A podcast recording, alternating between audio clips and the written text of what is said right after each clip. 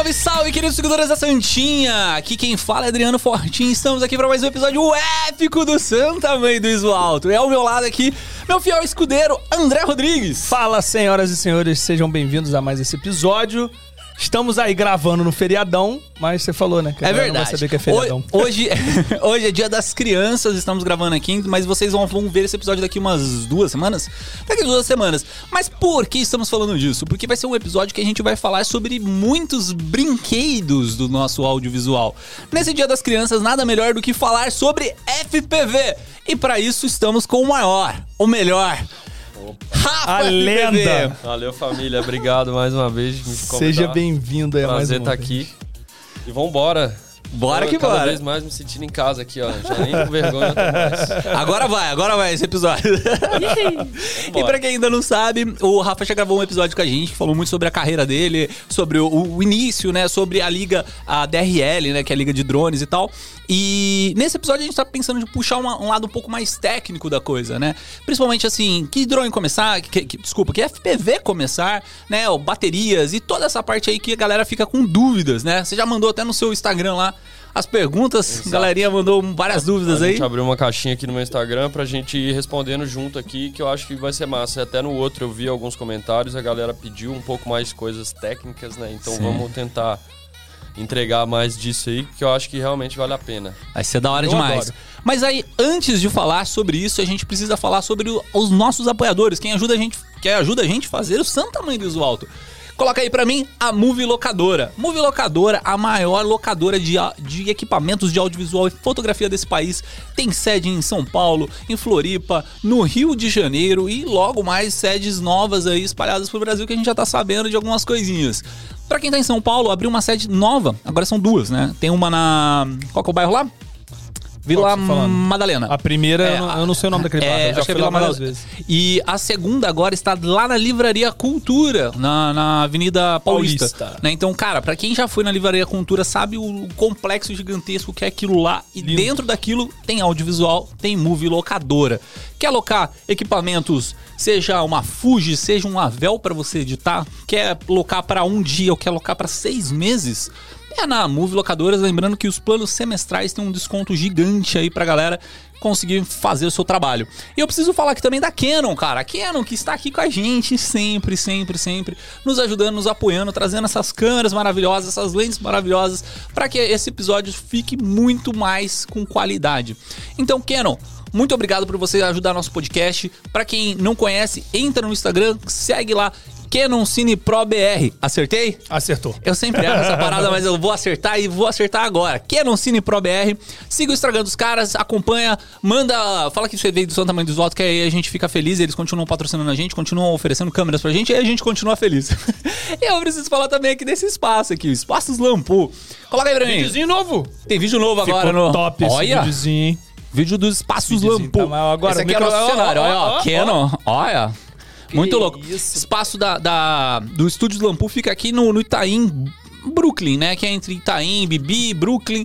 Então, se você quer fazer sua gravação, seja podcast, seja EAD, é, quer gravar no Chroma Key, quer fazer um, sei lá, uma live, né? Porque aqui tem vários links de internet, você quer fazer o que você quiser. Você pode utilizar o Espaços Lampu.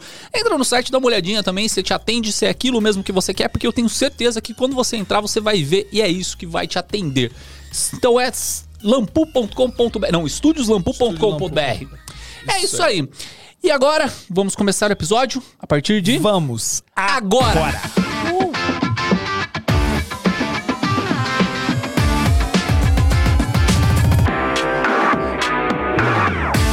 Caro Rafa FPV, tem uma pergunta Estamos muito aí. importante pra te fazer. Solta. De quê? não, não, não, não, não. Vamos. Como começar no FPV? Isso aí. Já, É, já, já era larga isso que eu, essa. ia- eu estava pensando. Já larga Vocês pensaram essa. besteira. né? Já uma larga. das essa. perguntas que eu mais recebo é essa, né? Mas hoje é, não tem outro caminho. Comprar um rádio e baixar um simulador no computador. Muita gente quer pular a etapa de simulador, quer ir direto para drone. Mas é, eu acho que nem vale a pena mais, porque o que você tá voando num simulador é exatamente como se você estivesse voando um drone. E você, inclusive, consegue colocar as mesmas configurações para uma pessoa mais avançada, se ela quer praticar. A gente consegue colocar as mesmas configurações do drone que eu uso no, no simulador. Então, pelos dois caminhos. Você quer praticar hoje pesado, arriscar manobra, treinar freestyle, coisas que você não está confiante o suficiente para fazer num prédio, por exemplo. Fica treinando simulador, batendo, batendo até sair. Pode crer. E do mesmo jeito quem está começando. Eu comecei e não tinha simulador, então eu fui na raça, batendo drone. Mas hoje, cara, o caminho é esse. Compra um rádio, não precisa ser o mais caro. Eu mesmo, de um tempo para cá, sempre procurei comprar uma versão mais especial de rádio. Sempre fui assim. De um tempo para cá eu falei, ah, você quer saber? Eu vou desapegar, vou testar tudo que é o, são os mais baratos. Certo. Hoje eu vou com o, o Taranis X9 Lite S teoricamente a versão especial do mais simples que eles, que eles têm. A única coisa que mudou é que eles adicionaram um, um cabinho que eu consigo carregar aquelas pilhas 18650 já direto no rádio. Eu não preciso tirar elas, botar no carregador. Foi essa é a mudança entre o mais barato e o S. Pilha 1850, você fala aquela 1850 mAh?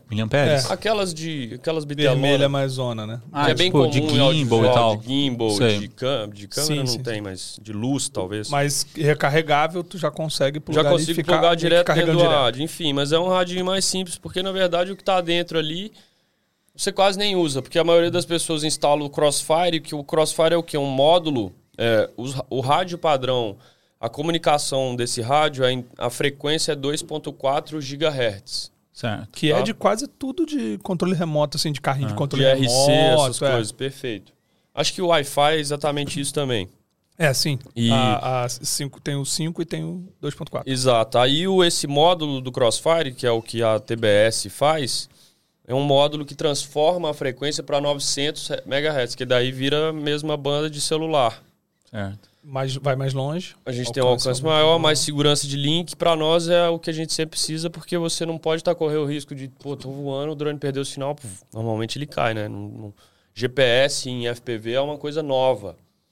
E o, o return to home de um GPS de FPV não funciona igual. Ele é mais para você conseguir recuperar o link do sinal. Ele vai puf, voltar na sua direção, mas se você for depender dele para pousar, tem umas complicações para fazer, se alguém tiver interessado nisso, eu acho que É. procura sobre a iNav no Google, porque eles já me falaram que esse outro firmware, você troca o firmware da placa, normalmente é uma controladora de voo, você instala diferentes firmwares.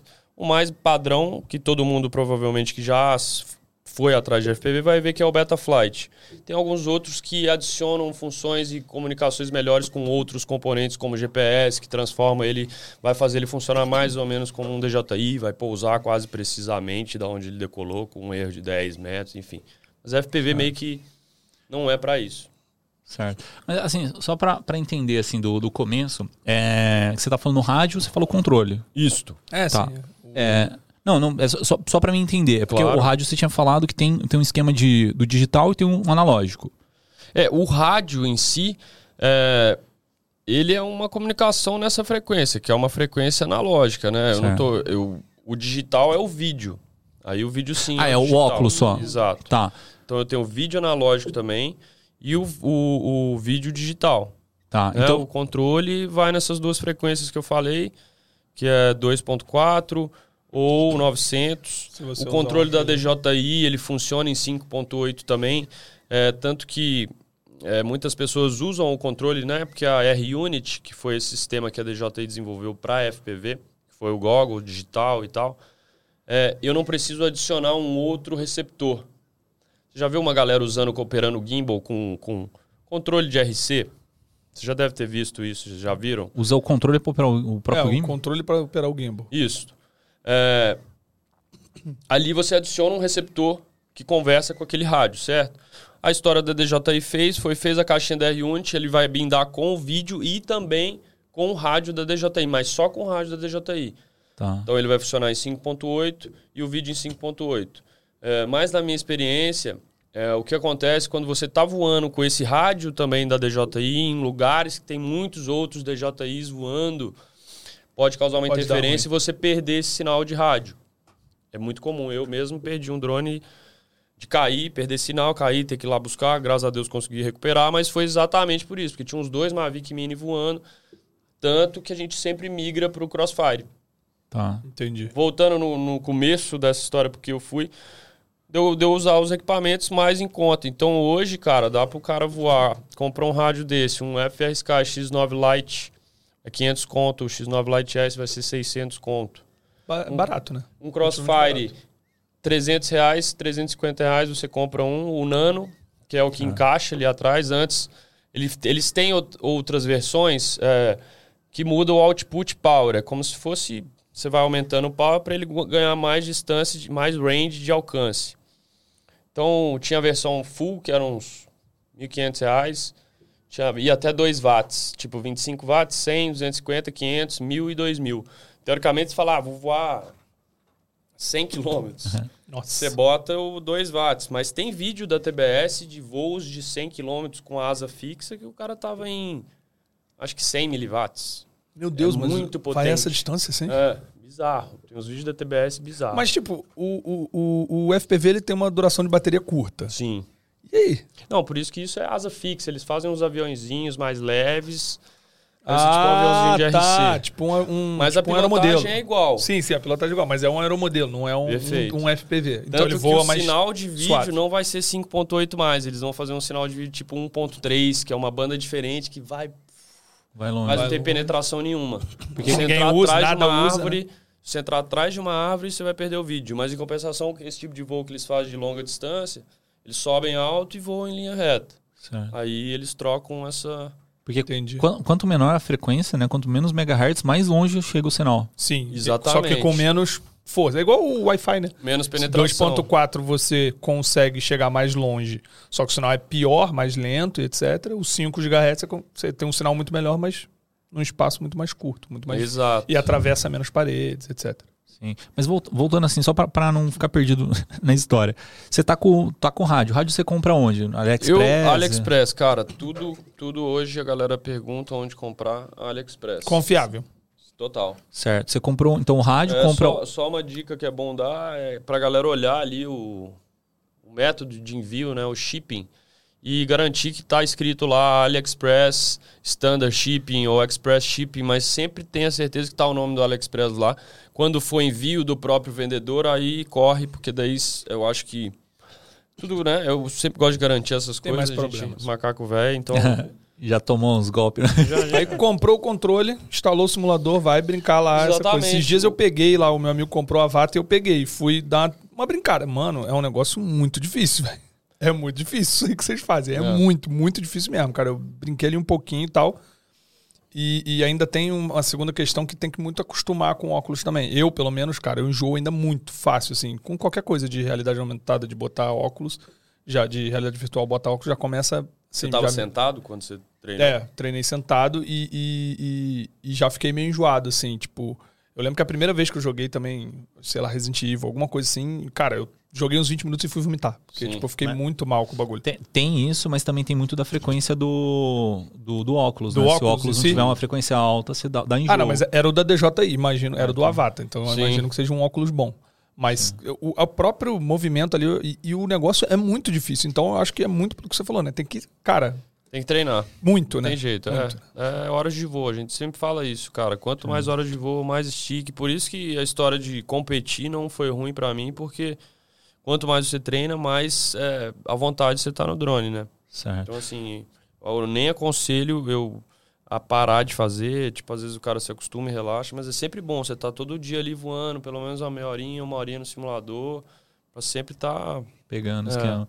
É, mas ah, só pra gente completar assim, o, o setup inicial. O cara Boa. foi lá e escolheu o, o controle, né? O, o rádio no, no AliExpress, comprou o é Crossfire. Então, aí assim, vamos falar primeiro, se for só pro cara começar no simulador, ele nem precisa do Crossfire. Ele vai comprar só o rádio, certo. a pilha, que provavelmente ele, se ele não tiver, ele compra no Mercado Livre.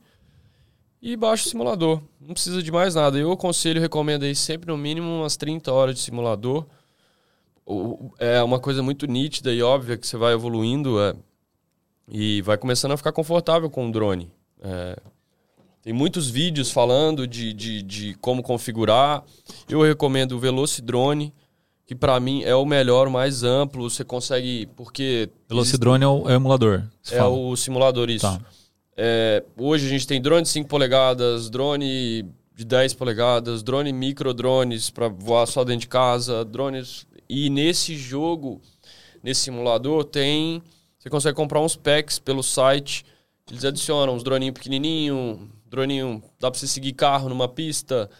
Então isso fica mais interessante ainda porque o cara consegue é, simular vários tipos de drones dentro de um simulador só. Uma, uma pergunta que eu que fazer, até imaginando o mercado. É, não tem nada ainda do tipo, porque a gente sabe que o drone, com, com um voo de drone você consegue fazer mapeamento de área e tal. Tem alguma coisa já que consiga fazer um mapeamento e aí tu importar para o jogo, tipo, uma espécie de um cenário que seja mapeado, alguma coisa assim do tipo? Pra tu treinar uma área específica, entendeu? A ideia seria essa. Cara, o que tem num jogo, se eu entendi bem a sua dúvida, é um. um- como que fala? Um- que você desenvolve o mapa. Você consegue Eu desenvolver o consigo, mapa, é isso que eu quero saber. aham. Então, se eu chegar num lugar e tipo, Sem quiser ter dúvida. uma ideia, eu consigo. Se você desenhar uma pista aqui dentro, por exemplo, a gente consegue fazer na mesma medida, obstáculos da medida. Cara, que maneiro isso, velho. Ah, então dá pra fazer. Você pega o. Como que é? O Sim. LiDAR. É. O LiDAR, você faz o scan do, do, Perfeito. do ambiente. criar o né? mapeamento. Cara, É. isso seria muito legal. Porque é legal, porque imagina, ah, eu vou voar em tal lugar. Você não pode ir lá agora ver o voo. Você dá uma treinada, tem o mapa do lugar, treina, treina, treina. Quando você chegar lá, você já vai estar muito mais Sim. tranquilo pro Numa voo. operação sensível, eu acho que seria uma interessante. Ou numa criação de uma corrida, por exemplo. Você quer criar uma corrida, um evento pra galera correr e brincar. E Hum. você cria uma pista e envia pra todo mundo. Então a galera já vai chegar lá bem mais treinado, o que é sempre interessante, porque dá mais corrida do que e menos Lógico. batida, né? Pra Sim, entender sim. o povo, ficar vendo a galera bater não dá graça. Esse negócio do LiDAR, a gente falou no episódio passado, cara, eu achei genial, assim, não, não sabia que, que existia isso em drone, né? Você pegar, tipo, um Mavic que faz o scan do, do ambiente, né? Uhum. Sei lá, seja um, um terreno aberto, seja um terreno com obstáculos, aí com fotos ele faz o, o, o 3D, né, no, Uhum. no programa, que é, o, o programa é o LiDAR? Isso que eu não entendi. Tem um LiDAR é a programa tecno- especi- é, LiDAR um é pro- tecnologia. Lidar- lidar- Tem é um o programa lidar, específico. né? Na verdade, tem vários programas de mapeamento. Só que, cara, uma parada que a gente É não a falou sobre isso no outro episódio, cara. Mano, esses programas são muito pesados. Eu sei porque a gente usava no Phantom 4 e, cara, é muito pesado. É muito pesado. É, tipo, tem que ter uma o- máquina parruda pra tu renderizar legal e tal. É, mas, mas de toda forma, assim, eu achei legal a ideia de, pô, pega o drone, faz o scan da área, você consegue transformar aquilo em 3D e você faz o que você quiser em 3D É no absurdo. computador, né? O que é de tecnologia que tem aí, de coisas de agricultura, de mapeamento, é absurdo, né? Os equipamentos Ah. são absurdos de caros, com tecnologias, tipo, esse lidar aí, agora é, eles fazem, tem, tem sensores que conseguem ver o tempo de, de nascimento do broto, da- do trigo, enfim, tem umas coisas bizarras. É bizarro. Cara, o, drone, fiz- o drone evoluiu o mundo, né, cara? Total. É bizarro, cara. Eu fiz a AgriShow esses tempos aí é, e tinha um, um stand só da, da DJI lá, tá ligado? Tipo, pra, pra apresentar pros De caras. agro. Bizarro. Tem um, tem um parceiro nosso que, tipo, ele trabalhava bastante com, com, com o Jeff Dutra e tal, fazia casamento e tal.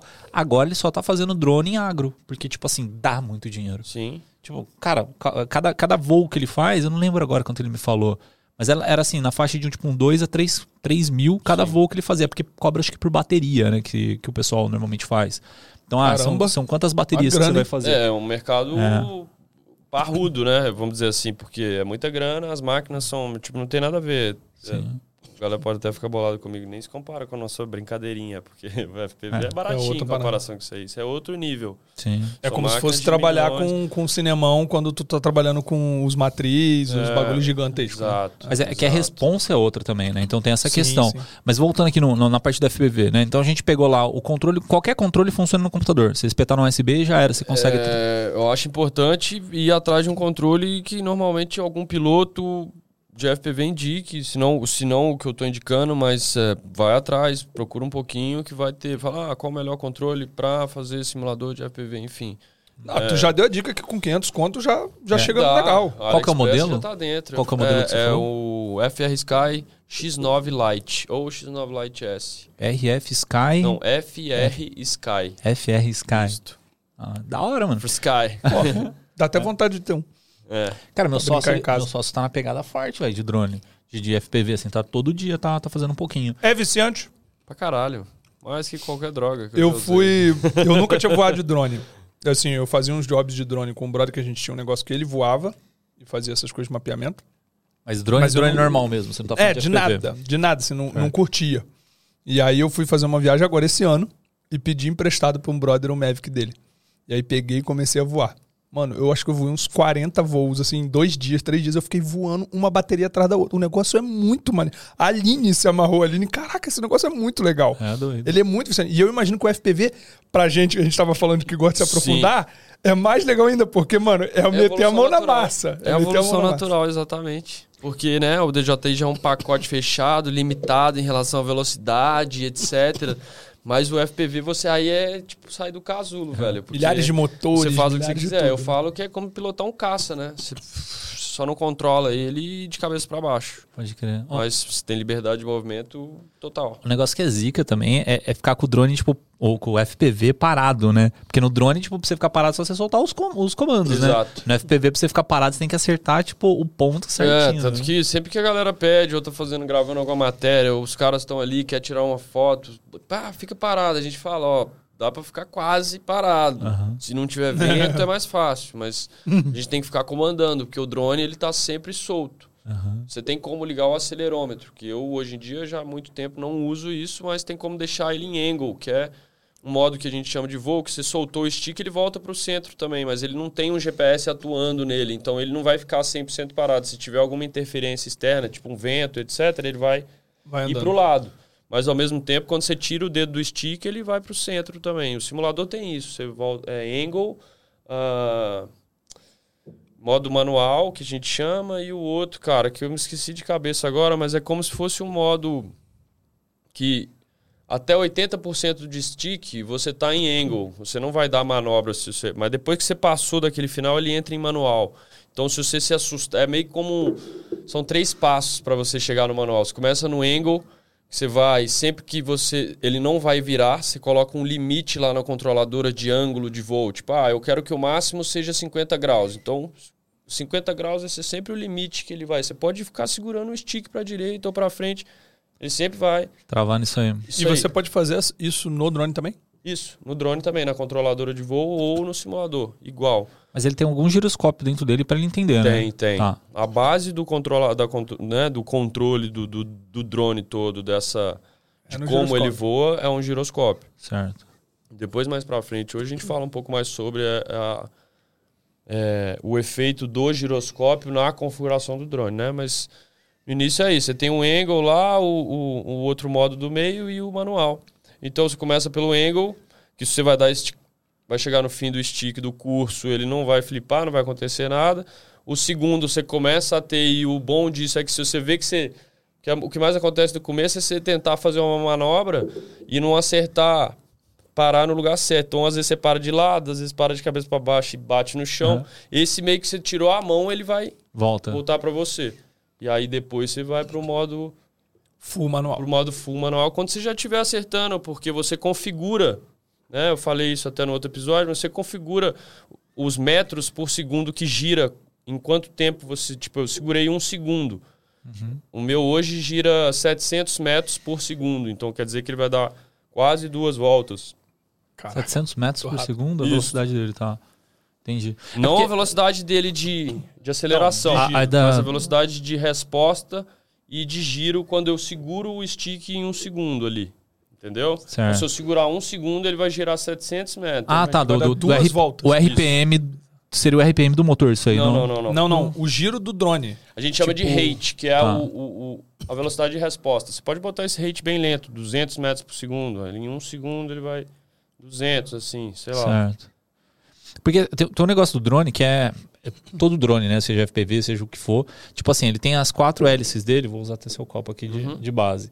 Para ele subir, essa hélice da frente e essa hélice da, do lado, elas estão girando em, em forma ao contrário. E, do, e atrás é invertido, né? Então, tipo, É, é, e essa assim, gira junto, essa e essa gira junto. Dessas iguais e essas iguais, sempre na diagonal. É, ele trabalha em X, né? Então, tipo, duas é, girando em horário e duas girando em anti-horário. A velocidade Uma pra curiosidade frente que e eu não para sabia. ela a, a, a velocidade. Cara, eu descobri isso aí num jogo, velho. Era um jogo medieval, aí eu tava assistindo o, o Jovem Nerd, tipo, brincando lá, falando, ô, vamos atacar aqui esse castelo e tal, mas vamos construir um drone, velho. Aí os caras pegaram, tipo, uns, uns negócios dentro do jogo, tipo, Age of Empires, esses negócios, e Pra criar construíram. um drone. Construíram um drone com, com arapucas e sei lá o que, uns negócios bizarros. E aí, tipo assim, beleza, tem, a, tem a, as hélices aqui. Pra você pegar uma velocidade maior, quer dizer, as duas de trás vão aumentar a velocidade e as duas da frente vão diminuir para ela fazer inclinação, certo? Ou É, não? ele funciona exatamente desse jeito. Ele- é, o comando vai compensar o lado. Então vamos dizer assim, você empurrou para frente, se essa aqui é a frente do drone, vai acelerar mais isso aqui. As duas de trás vão acelerar mais para ele ganhar essa pressão para frente. Fez uma curva, essas duas aqui vão rodar mais. Aqui, então ele vai compensando. É isso que, o, que a controladora faz, né? Ela quer que você tenha o mínimo de delay do que você comandou e o que a máquina está fazendo. Essa é tipo o melhor dos mundos. Essa E, e existem vários tipos diferentes de controladora.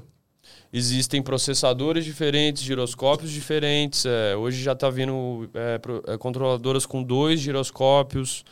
Isso tudo ajuda, é, porque como são máquinas muito potentes, com motores que rodam muito rápido, começa a gerar muita vibração.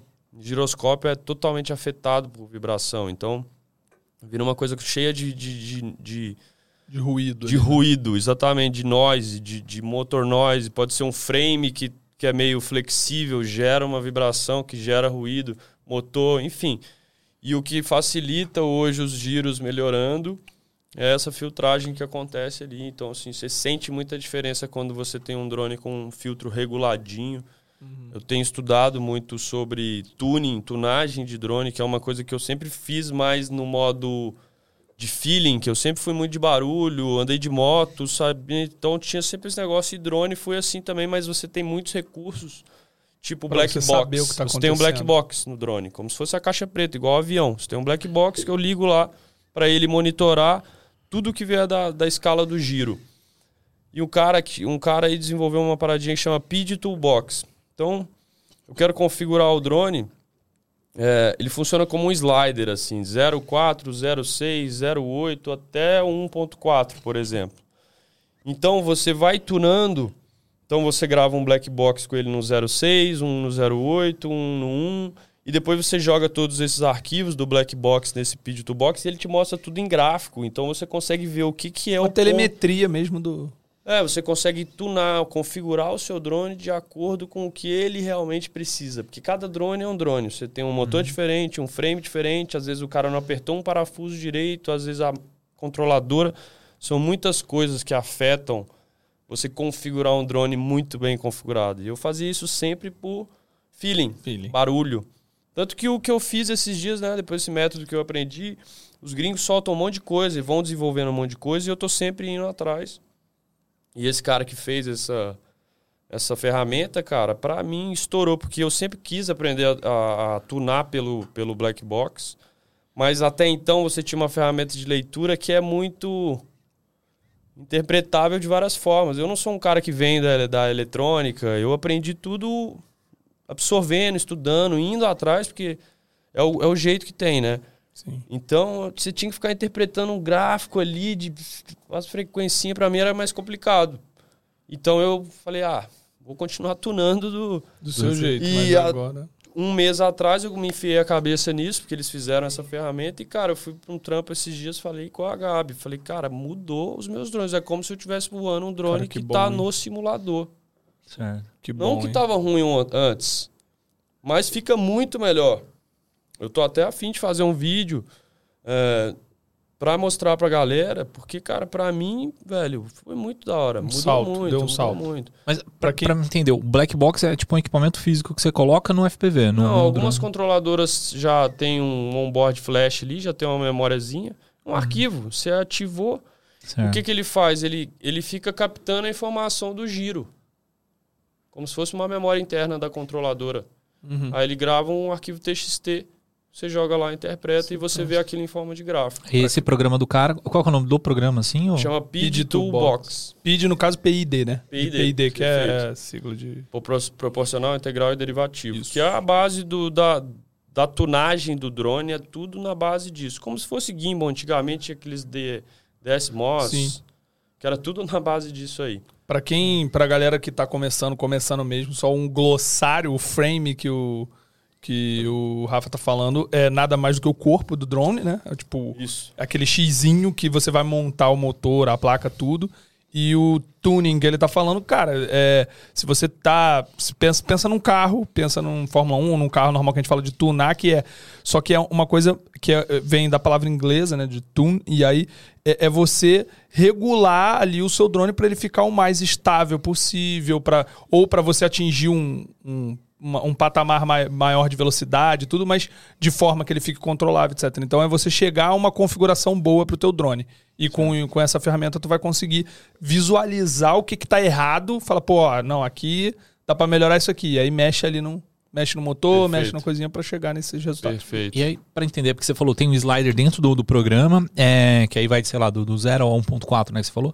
É, mas como que você sabe ali o, o- É que eu não, eu não tô entendendo É como assim. que o programa vai entender o... É isso que eu tô falando. Eu pensei agora, falei que pode parecer meio louco É, pra quem é. nunca viu a interface do Betaflight. Certo. Betaflight é simplesmente como se fosse o, o Windows do drone. É o que faz a coisa toda funcionar ali. É só Ah. o sistema operacional do drone que está dentro de uma controladora. Sim. E ali dentro você configura tudo, desde qual porta que você conectou o receptor, qual porta que eu liguei o vídeo transmissor, você configura tudo lá, configura é, qual rádio você está usando, qual protocolo do rádio você está usando. Como se fosse uma BIOS. É, como se fosse uma BIOS de configuração do seu drone. Você Uhum. pode, inclusive, você tem um negócio que chama CLI, que é a CLI, que é onde você imputa qualquer um desses comandos que tem de slider, slider, mas com um comando de texto. Certo. Tanto que quando você quer salvar, ah, o meu drone tá bala, eu montei um outro igual, quero copiar essa informação e colar no outro. Você vai na CLI, escreve um dump, dá um enter e save to file. Aí você salva um arquivo de texto TXT que aquele lá é a configuração inteira do seu drone. Mas uma pergunta importante. Funciona? Se tu montar dois drones iguaizinhos, eles vão realmente estar iguaizinhos ou É bem. Tu é tem bem- que dar uma tonada pra chegar. Se você comprou, se tá tudo na mesma peça, mesmo motor, mesmo frame, mesma controladora, vai rolar? Normalmente chega bem próximo, mas também existe porque, é, como a galera sabe ou não sabe, a eletrônica muda muito componente, muda de fábrica, de fabricante. Então, cara, Não, e um as- parafusinho que você aperte menos isso também muda. pode dar muita diferença. Exatamente. Então, assim, é, eu aconteceu isso comigo esses dias. Eu fui pra Bolívia fazer um trampo é, e um drone. meu- meus drones são, cara, de trampo é, é três anos sem quebrar, sem nada. Eu tinha um que já era guerrilheiro demais, estava tipo. Aí, de repente, tanto que nesse dia do trampo eu fui levei só ele e um outro pequenininho. Eu tava fazendo alguns planos mais abertos e a maioria dos planos eram seguindo umas skatistas. Era um trampo pra Samsung num, em mercado, tudo no meio da Bolívia, então era muita gente, então eu só fiz com aquele droninho, é, com hélice protegida. Mas aí eu fui fazer esse planão aberto, cara, pousei o drone, o drone, piu, do nada, velho. Estourou o motor e o drone, cara, o que eu, um dos que eu mais confiava. Aí eu fui, graças a Deus, consegui resolver com o pequenininho. Aí já pedi a- o mesmo ESC. Pedi o mesmo ESC, mas quando ele chegou eu já vi que os componentes estavam todos diferentes, mas é o mesmo modelo do ESC. Eu instalei não durou dois dias, já queimou. Aí já troquei um, já botei um outro. Mas isso aí é exatamente o que você está falando. A, a maioria da- a não ser que você compre igual na mesma hora. Assim, ah, beleza, vou comprar tudo igual do mesmo batch de. de Mesmo lote, tudo isso, igualzinho. fabricação. Senão já era, é, né? Senão, provavelmente, alguma Tem uma diferença. ali. Mas aí o tuning existe pra isso, pra tu acertar esse diferencial. Perfeito. Cara, mas... Uma pergunta, desculpa, uma pergunta bem leiga. É, um FPV legal que você tem, assim, qual o custo geral? Ah, acho que você gasta aí, se você quiser montar um maior, uns três pau. Três Maior que você diz, é tamanho mesmo, assim? É, mas a não ser que você. Porque tem a uns que é muito falar, humildinho, É, né? que a gente vai falar de um drone para carregar uma Komodo, por exemplo. Aí é tudo em dobro. Uhum. Sim. Então eu preciso de oito motores, eu preciso de dois ESCs, uma controladora. Já tem controladora que tem entrada para oito motores, depois que isso de, de Cinelifter, né, que a gente chama de Cinelifter, essas máquinas um pouco maiores que carregam câmeras maiores, FPV. É, então tudo duplicou. Essa máquina você vai gastar uns 12 pau para montar. Uns 12 mil. Mas É. um normalzinho pra uma GoPro. Aí você uns dois pau e meio, digital, o analógico já tá bem mais barato. E muita gente foge do analógico, mas o analógico, se você O analógico for é aquele pensar- que a, a câmera fica é bem analógica mesmo. Bem É, mas hoje tem câmeras que os caras botam muitas linhas. Então é quase um HD, é um fake HD ali já. Tem- e a Interessante. galera foge de analógico, mas analógico é um equipamento confiável. É, a galera fala disso aí mesmo, né? Que o É. digital pode ter mais interferência. O digital, quando eu perco o sinal de vídeo, ele fica preto. O analógico, se você tem uma noção muito de espaço da onde você tá, por exemplo, você tá indo, você sabe que você tá indo. E você começou a perder vídeo, velho, vira e volta e acelera pra cá que seu vídeo vai voltar. Sim, ele demora, o digital demora muito mais o pra digital voltar. não, né? ele Perde. corta. Corta ele geral, literalmente até ele ele dá um voltar, black aí é até voltar, você já era. Mas o DJI ele reconecta sozinho, não reconecta? Ele conecta sozinho, mas ele dá um, um black screen de sei Demora lá um quanto tempo. Vixe. O outro entra só aquele, aquela estática. Nossa, nem tá ligado? brinca. Naquele, naquele negócio que eu te falei que eu fui lá brincar, coisa, nossa, teve um, uma- um, um dos dias eu, eu desci o drone atrás de uma árvore, lá no topo da montanha. Atrás, quando chegou atrás da árvore, puf, perdeu o sinal. E eu tava muito Perdeu. longe. Era um lugar que eu sabia que eu podia subir, porque Sim. era no topo da montanha, mas tinha uma trilha que ia até lá. Eu ia gastar duas horas subindo, mas Sim. ia. E ele ia estar lá pousado. Sim. Mas, mano, na hora que sumiu, eu falei, meu Deus do céu. Agora eu subi. Cara, ficou uns, uns três minutos sem sinal. E eu desesperado, falei, meu Deus do céu, e agora, e agora, e agora? Aí voltou, eu falei, meu Deus. Aí alguém me contou que perdeu um, que ficou uns 10, sei lá, uns 10, 12 minutos. E aí um tava na sala de casa assim, e ele tinha decolado de dentro do apartamento. E aí ele tava na sala de casa, o drone voltou na janela, assim, ó, 12 minutos depois, sozinho, porque ele deu o return to home, e ele certinho na janela e falou, mano, foi um- ele já tinha aceitado que tinha perdido, sacou? Ele falou, ah, já tinha perdido. E aí daqui a pouco o drone chegando. Caralho, essa é foda. Mas, Mas, é ó, assustador.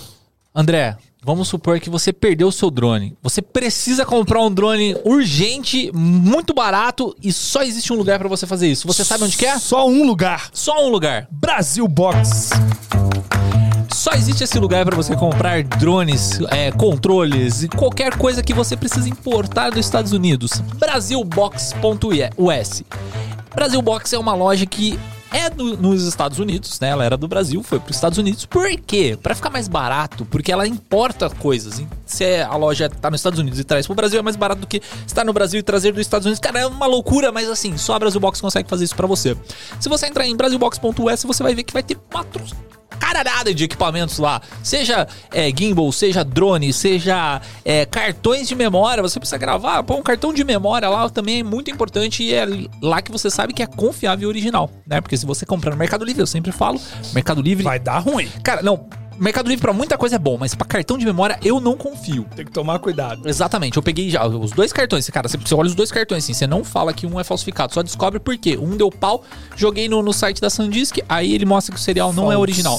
Então é isso aí. Se você precisa de credibilidade pra trazer equipamentos, vai na Brasil Box. Assessoria. Que é assessoria, você vai entrar em contato com eles no WhatsApp ou no Instagram, que a gente sempre recomenda fazer, e vai pedir a- os conselhos, as dicas, ou mesmo só consultar o preço que você quer saber. Mas tá- Pós-venda. Mas que. Pós-venda também, vai falar Vai pós-venda. Não, eu tô puxando você É completo. porque eu não sei o que. e tem o pós-venda também, que tem, tem todo o Marcão, toda a equipe do Marcão. O André também ajuda na, na pós-vendas aí. É, e lá no, no, no site da Brasil Box você vai ver que tá o preço em dólar e é aproximado em real. Então você já tem ali mais ou menos o, o, o valor do câmbio, né? Da taxa de, de, de conversão do dólar pro real. E não vai ter nenhuma surpresa. Então, tro- Chama chegou, no Whats. chegou aqui. Transparência. Isso aí. Mas chama no WhatsApp pra Chama no trocar ideia, Isso aí. porque de Chama- repente o precinho sai mais legal. Você tá me atrapalhando? Que eu tô perdendo ali. É verdade, chama no WhatsApp. tem que treinar É isso aí. Então, quer o melhor preço, melhor prazo, melhor atendimento? Brasilbox.us. Pedro, solta a trilha. Foi, foi, foi. Tá gravando aí, né, Pedro? Não assusta não. Pedro é o maestro. Maestro Pedro. Pelo amor de Deus. Pedro já deu uns dois sustos hoje nós aqui. É, mas voltando aí no, no papo. Baixa.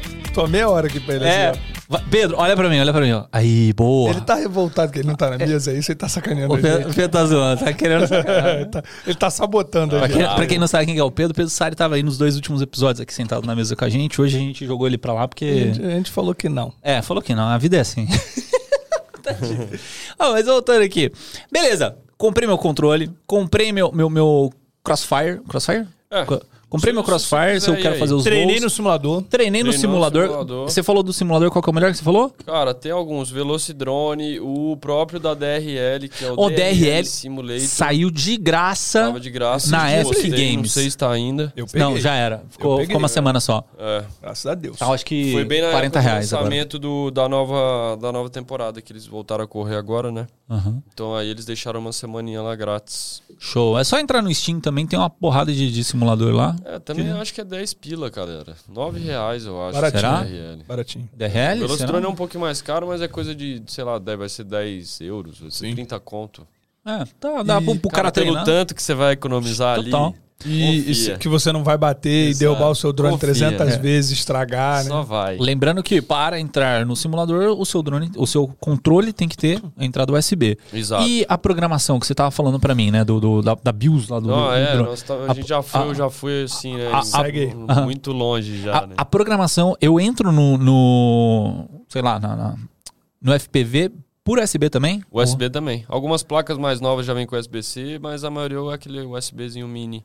Meti no Windows, meti no Mac, ele reconhece já automático. Eu tenho que baixar Sim, o programa. Alguma tem- coisinha assim, no PC é mais chatinho, né? Normal, coisa de driver, mas é, tem uma empresa que chama Impulse RC que fez um driver fixer. É coisa daquele Lil Buzz lá, umas coisas de PC que eu também nem sabia, mas eles têm um driver fix. Se a placa não estiver entrando, conectando, baixa lá no Impulse Ele RC Driver drive. Fixer. Aí você abre o programa, aí pluga a plaquinha no computador depois, que aí ele vai lá e acha pra você e resolve o problema. Show. Dá o jeito. Já vamos chegar no, no FPV em específico, né? Porque FPV já começa a englobar muitas peças. Mas vamos falar agora do óculos, tá? Então a gente tem o controle, tem É, o Crossfire, Só pra tem dar o um link simulador. pra galera, uma dica, porque eu falei muita coisa de configuração, etc, mas é, se o cara não quiser realmente ir a fundo, aprender, eu sempre acho interessante, né? E a gente tava até falando aqui antes que a gente meio que vai de cabeça nas coisas. Então eu comecei, quis aprender tudo, como soldar, como fazer, aprendi coisa eletrônica, aprendi P&D, enfim, coisas que eu jamais iria aprender na minha profissão de produtor rádio e TV, que é o que eu sou formado. Mas, então se esse não é o foco também, às vezes é melhor o cara ir fazer simulador, comprar um drone pronto e tirar um E pouco voar. cabeça. Se quebrou, vai. Hoje em dia tem pessoas que arrumam um drone, você vai achar no Instagram, WhatsApp, grupo de FPV, vai ter gente que você pode mandar o seu drone e arruma. Eu não faço isso por op- opção própria, mas tem uma galera que já entende que faz esse tipo de serviço, porque algumas coisas são complicadas também, isso que eu tô falando, essa história de tunar, a história de dar configuração padrão do drone. Esses dias um cara, eu sempre tento ajudar todo mundo que me manda mensagem no Instagram, mas muitas vezes são coisas básicas. Se o cara tiver cinco minutos de Google, ele resolve. Mas eu sei que algumas coisas, como por exemplo, a DJI tem um protocolo de comunicação do rádio ali, aquele pretinho que conversa com a Unity, tem S-Bus, e depois eles lançaram um S-Bus Fast, que é como se fosse um com um delay menor. Então ele tem menos latência. Entre, a resposta do controle e o. E o que acontece com o drone. Só que se você bindou o rádio e por um acaso no seu óculos da DJI tiver configurado S-Bus Fast, mas lá no Betaflight você não tiver ido na CLI es- escrito Get S-Bus para você saber como tá, porque eu consigo ir lá no CLI e ligar o S-Bus Fast. Eu consigo, só que eu preciso estar com os dois iguais, entendeu? Certo.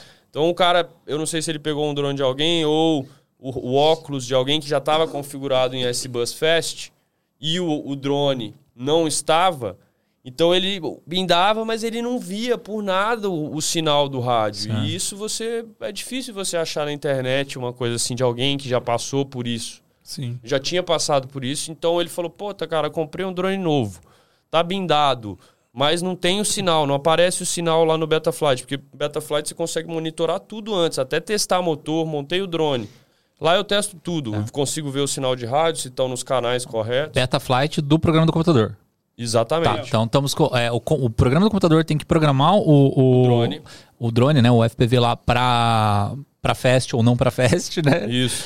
O, o seu óculos tem que estar programado também da mesma forma, senão vai dar ruim. Exatamente, mas isso aí é, é uma coisa que eu só estou comentando porque às vezes tem coisas que ninguém passou ainda, ou que são poucas pessoas E que podem passaram, surgir outras, né? E podem É que- surgir É outras. que eu acho que o ponto é o seguinte: a, a comunidade do FPV hoje, por ser talvez pequena ainda, né, e ser muito entusiastas, é, ela se ajuda muito. Né? Sim. Então, eu tenho a teoria que, assim, quando a comunidade começa a crescer, a galera quer um Aí furar o zóio começa do a outro. é. problema. Mesma lógica do stand-up, né? O stand-up, a galera no começo era todo mundo unida, aí que começou a crescer, agora um quer isso. zóio do outro.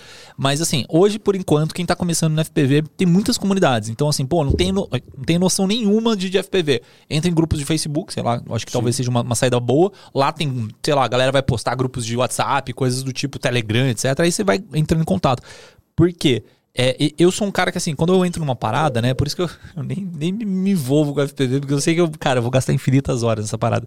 Eu quero aprender tudo de uma vez. E, tipo, não dá, assim. Você tem que meio que, tipo, caminhando, né? A- a- talvez a ideia seja. é, você tem que resolver o primeiro problema, né? Você já, sei lá, quero treinar. Então, pô, controle e, e o emulador, Isso. né? É, e depois você começa a caminhar, sei lá, pra solda, pra, pra sei lá, ver multímetro, pra ver a, a- fala, a amperagem da, da bateria, Isso, etc. igual eu falei, se você for um cara que se interessa em resolver Isso. bucha, porque drone FPV é um monte de bucha. E ao Você mesmo tempo também eu acho que economizar, né, cara? É, Porque assim, se você estuda mais e sabe você mesmo fazer, você não precisa pagar alguém pra fazer. É. sem dúvida. Mas se você tem o dinheiro e não quer ter a dor de cabeça de aprender, é o que você falou. Pega alguém que manja, monta pra tu e vai voar. Mas acho você que a compra sacada- montado também, os óculos é, são tudo, é tudo mais fácil. O- a diferença, por exemplo, do analógico pro digital é que o analógico você ia lá no rádio, no óculos, desculpa, e sintonizava uma frequência, sei lá, 5925. Aí você ia lá no vídeo transmissor que tá no drone e colocava lá também 5925. O digital é diferente, você clica, você aperta um botão, você binda como qualquer outra coisa. Você clica um botão na Unity, vai lá no óculos, clica um outro botão, ele Igual o controle de videogame. É, é bem o do, do 5K, né? É, mas aí, beleza, o cara tá lá, vamos voltar. Senão não vai se perder. Passamos óculos, é, Então, desculpa, t- tamo indo no rádio, óculos. simulador, Beleza. simulador. Agora vamos Óculos. Pro, pro óculos. É, o drone. Aí ele- aquela história que a Hum. gente falou também que é importante a galera lembrar, ah, quero aprender tudo. Se o cara quiser, ele vai aprender a soldar, vai aprender.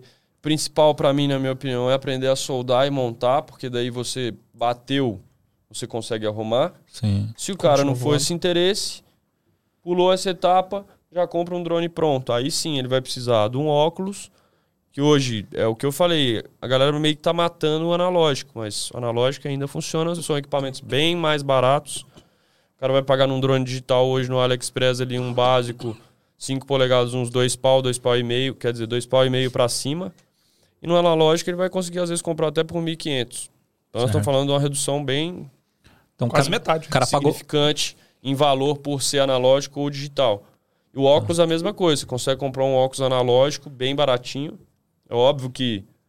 é, eu, não, eu não gosto de falar isso, mas nem sempre o mais caro é o melhor. Mas no analógico ali você, é, tem algumas marcas que já são mais confiáveis. O Fat Shark é, o Orca é, mas todos eles você precisa comprar um receptor externo para colocar. A gente compra normalmente Rapid Fire ou da, da Team Black Sheep, que são marcas que são mais é, conhecidas nesse tipo de, de, de equipamento de transmissão de vídeo, de transmissão de rádio, Certo. tanto que o Crossfire é da TBS.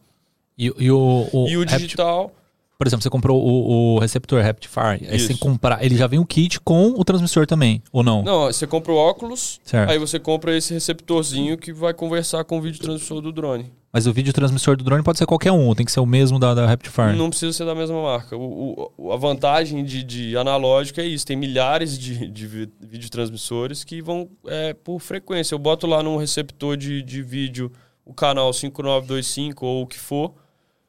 É, contanto que eu coloque no meu vídeo transmissor o mesmo canal, os dois já estão falando. E outra, se você tiver um, um analógico, você liga no seu no mesmo canal. Então, assim, é muito mais fácil para telespectador ver também Certo. não é uma imagem tão. E assim, para tipo de voo, dependendo, se for um voo mais longo e tal, é, é mais confiável também.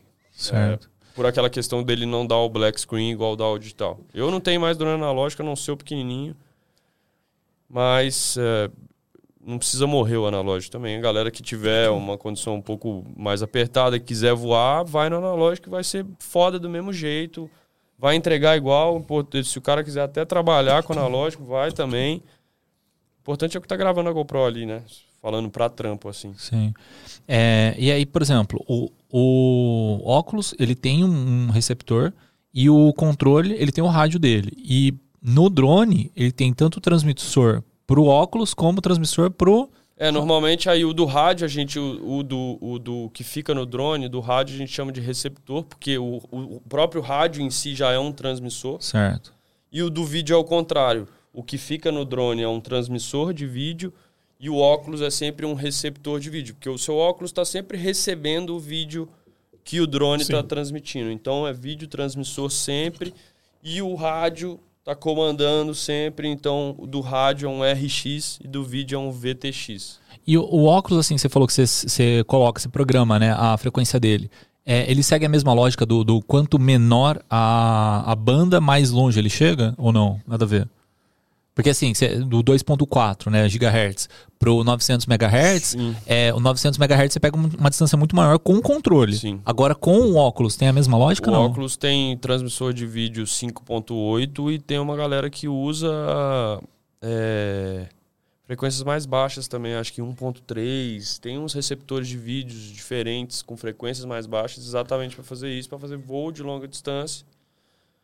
Mas aí perde um pouco a penetração. Então assim, o ideal para penetração em distância é 5.8, que é a mesma frequência que o digital usa e um pouco mais baixa a distância, mas aí vai ser só vídeo analógico. Hoje digital só tem 5.8. Eu Acho que a DJI fez nesses drones novos aí, o Avato, o DJI FPV, tem um tal do Ocus Sync 3, que é a nova tecnologia de transferência de dados deles.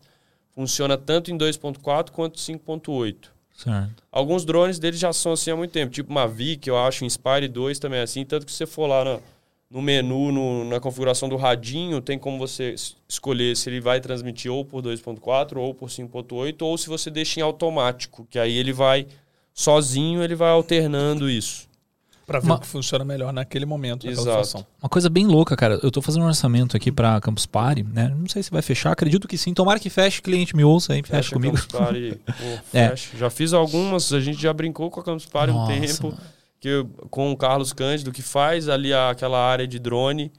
A gente fez no início, aí depois eu fui para outro caminho. Ele faz sempre ainda uma ação de drone lá. Provavelmente você vai encontrar Cara, ele lá. mas é uma parada louca. É, Então, o meu orçamento, na verdade, não, não é necessariamente pra drone, é pra parte de, de briga de robô. Né, que tem o é, chama Robocore lá, e aí tem um espaço pra eles, né, com tipo diversos tipos de robô, né, briga de sumô, briga de, de daqueles que tem que tem serra no, no, no robô, etc. E o controles que, que eles utilizam é o mesmo do, do FPV. O É o mesmo controle. Aí quando a gente foi pra lá, né, o, a primeira pergunta que o, que o cliente fez, né, falou: "Ah, beleza, você vai ter que colocar algumas câmeras e todas as câmeras sem fio, né, porque a distância acaba sendo é, grande pra ficar passando canaleta de, de cabeamento, né? É, e aí qual que é a frequência do do, do, do comunicador, né, do, do, do, sei lá, a gente tá usando Holy Land lá, Holy Land Uhum. acho que é 2.8, né, megahertz. Ele falou: "Se for 2.4 não vai funcionar". Né? Então a gente, putz, véio, aí vai alocar uns Teradec lá, porque Teradec é um pouco mais maior assim a frequência pra não não, Ou não bater. poderia era botar, com o botar É. os- Crossfire no rádio e o RX do Crossfire nos robôs e transformar todos os robôs para 900 Hz também. Daí É. Não, que mas é, mais que, é, é que eu acho que é de, de, assim, é competidores, né? Eles levam lá, então acho que eles meio que vão por padrão em 2.4, talvez alguém vai em 900, né? Mas aí, tipo, o cliente já colocou bem isso aí. Não vai com nada 2.4, né? Nem internet, nem nada do tipo, que Sim. não vai funcionar. Vai dar problema. vai dar problema. É, a galera tinha esse problema com a GoPro, que a GoPro tem Wi-Fi, né? Muitas vezes a galera esquecia o Wi-Fi ligado à GoPro e ia voar com um FR Sky, por exemplo, sem um Crossfire, que é 2.4, você não dava 10 metros. 10 metros que você voa, o drone cai, porque ele perde o Wi-Fi da GoPro da interferência com o sinal do rádio, que é 2.4. Hum. Sempre dá isso.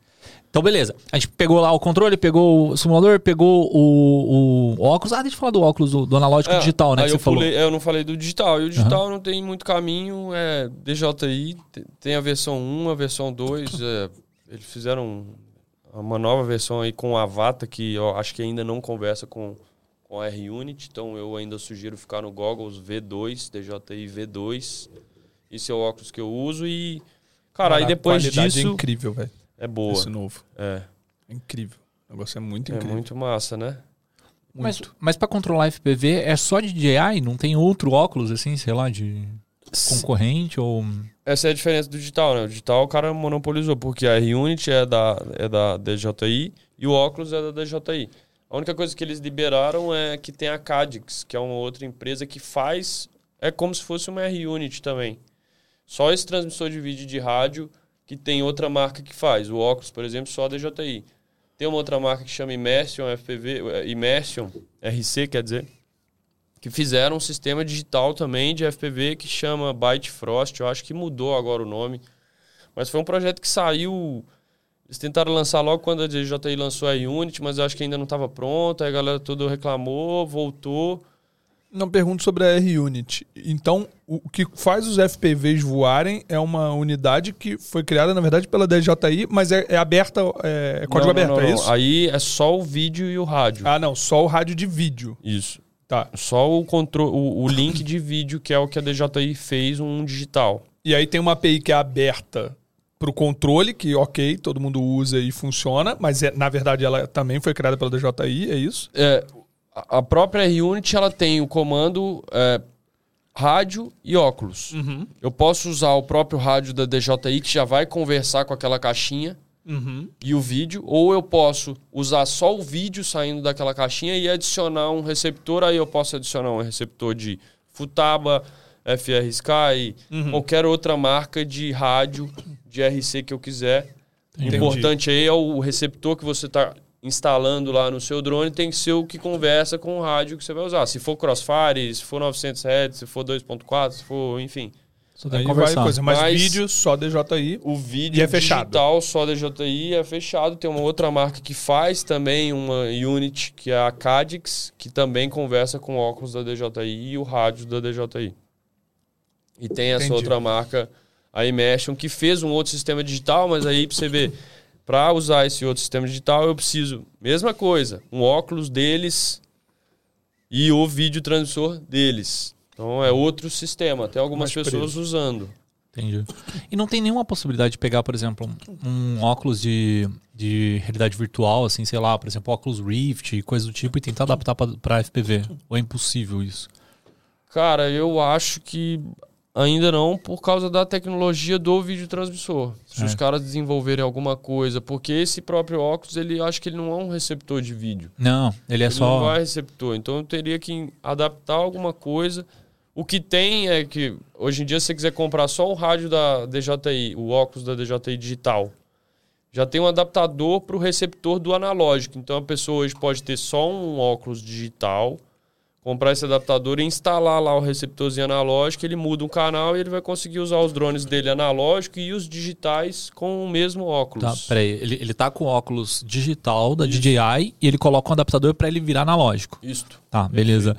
É, então, basicamente, é só, só o, o óculos digital da DJI ou É. o cara escolhe o analógico que ele quer. É, e aí a gente parte para a comunicação desse óculos com, com o controle, né? Porque quando é digital, tem um, tem um cabinho, né, que liga com, com o controle. Eu tô viajando. Não, não, não, não. Ali é só bateria. É, não porque- tem nada. A comunicação dele, o digital é, é bind, tanto do rádio quanto do óculos. Você clicou Certo. um botão lá, clicou um botão lá, ele vai conversar e já era. Mas, assim, não sei, que eu vejo a galera, tipo, com, com os controles mais simples, né? Que coloca até o celular no controle. Ah, mas Ah, aí é para preview. Então eu tô te dando uma tela ali, é normalmente te dá isso para diretor. Então Tá. eu puxo um cabo aqui do meu óculos, um USB-C, e eu posso te dar um smart controller, ou se o cara tiver um Android, ele consegue puxar o vídeo do, do DJI Goggles para o, pra o celular. Ah, pro cara ver. Porque o meu sócio tava falando exatamente disso, que ele saiu do Android e foi pro iPhone agora. Ele falou, cara, iPhone não tem programa eu conseguir ver.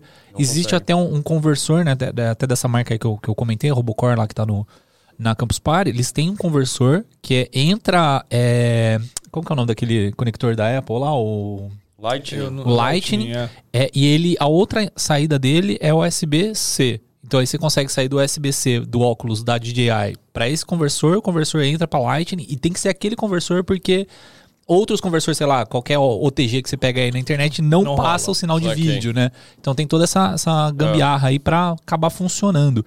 É, mas indo assim até por uma parte um pouco mais de business, né? Antes da gente falar do, do drone em si, é, vamos pensar numa parte de live, por exemplo. Você tá, você tá transmitindo, sei lá, um, um show, um Lula Palusa da vida, alguma coisa do tipo, tá fazendo FPV.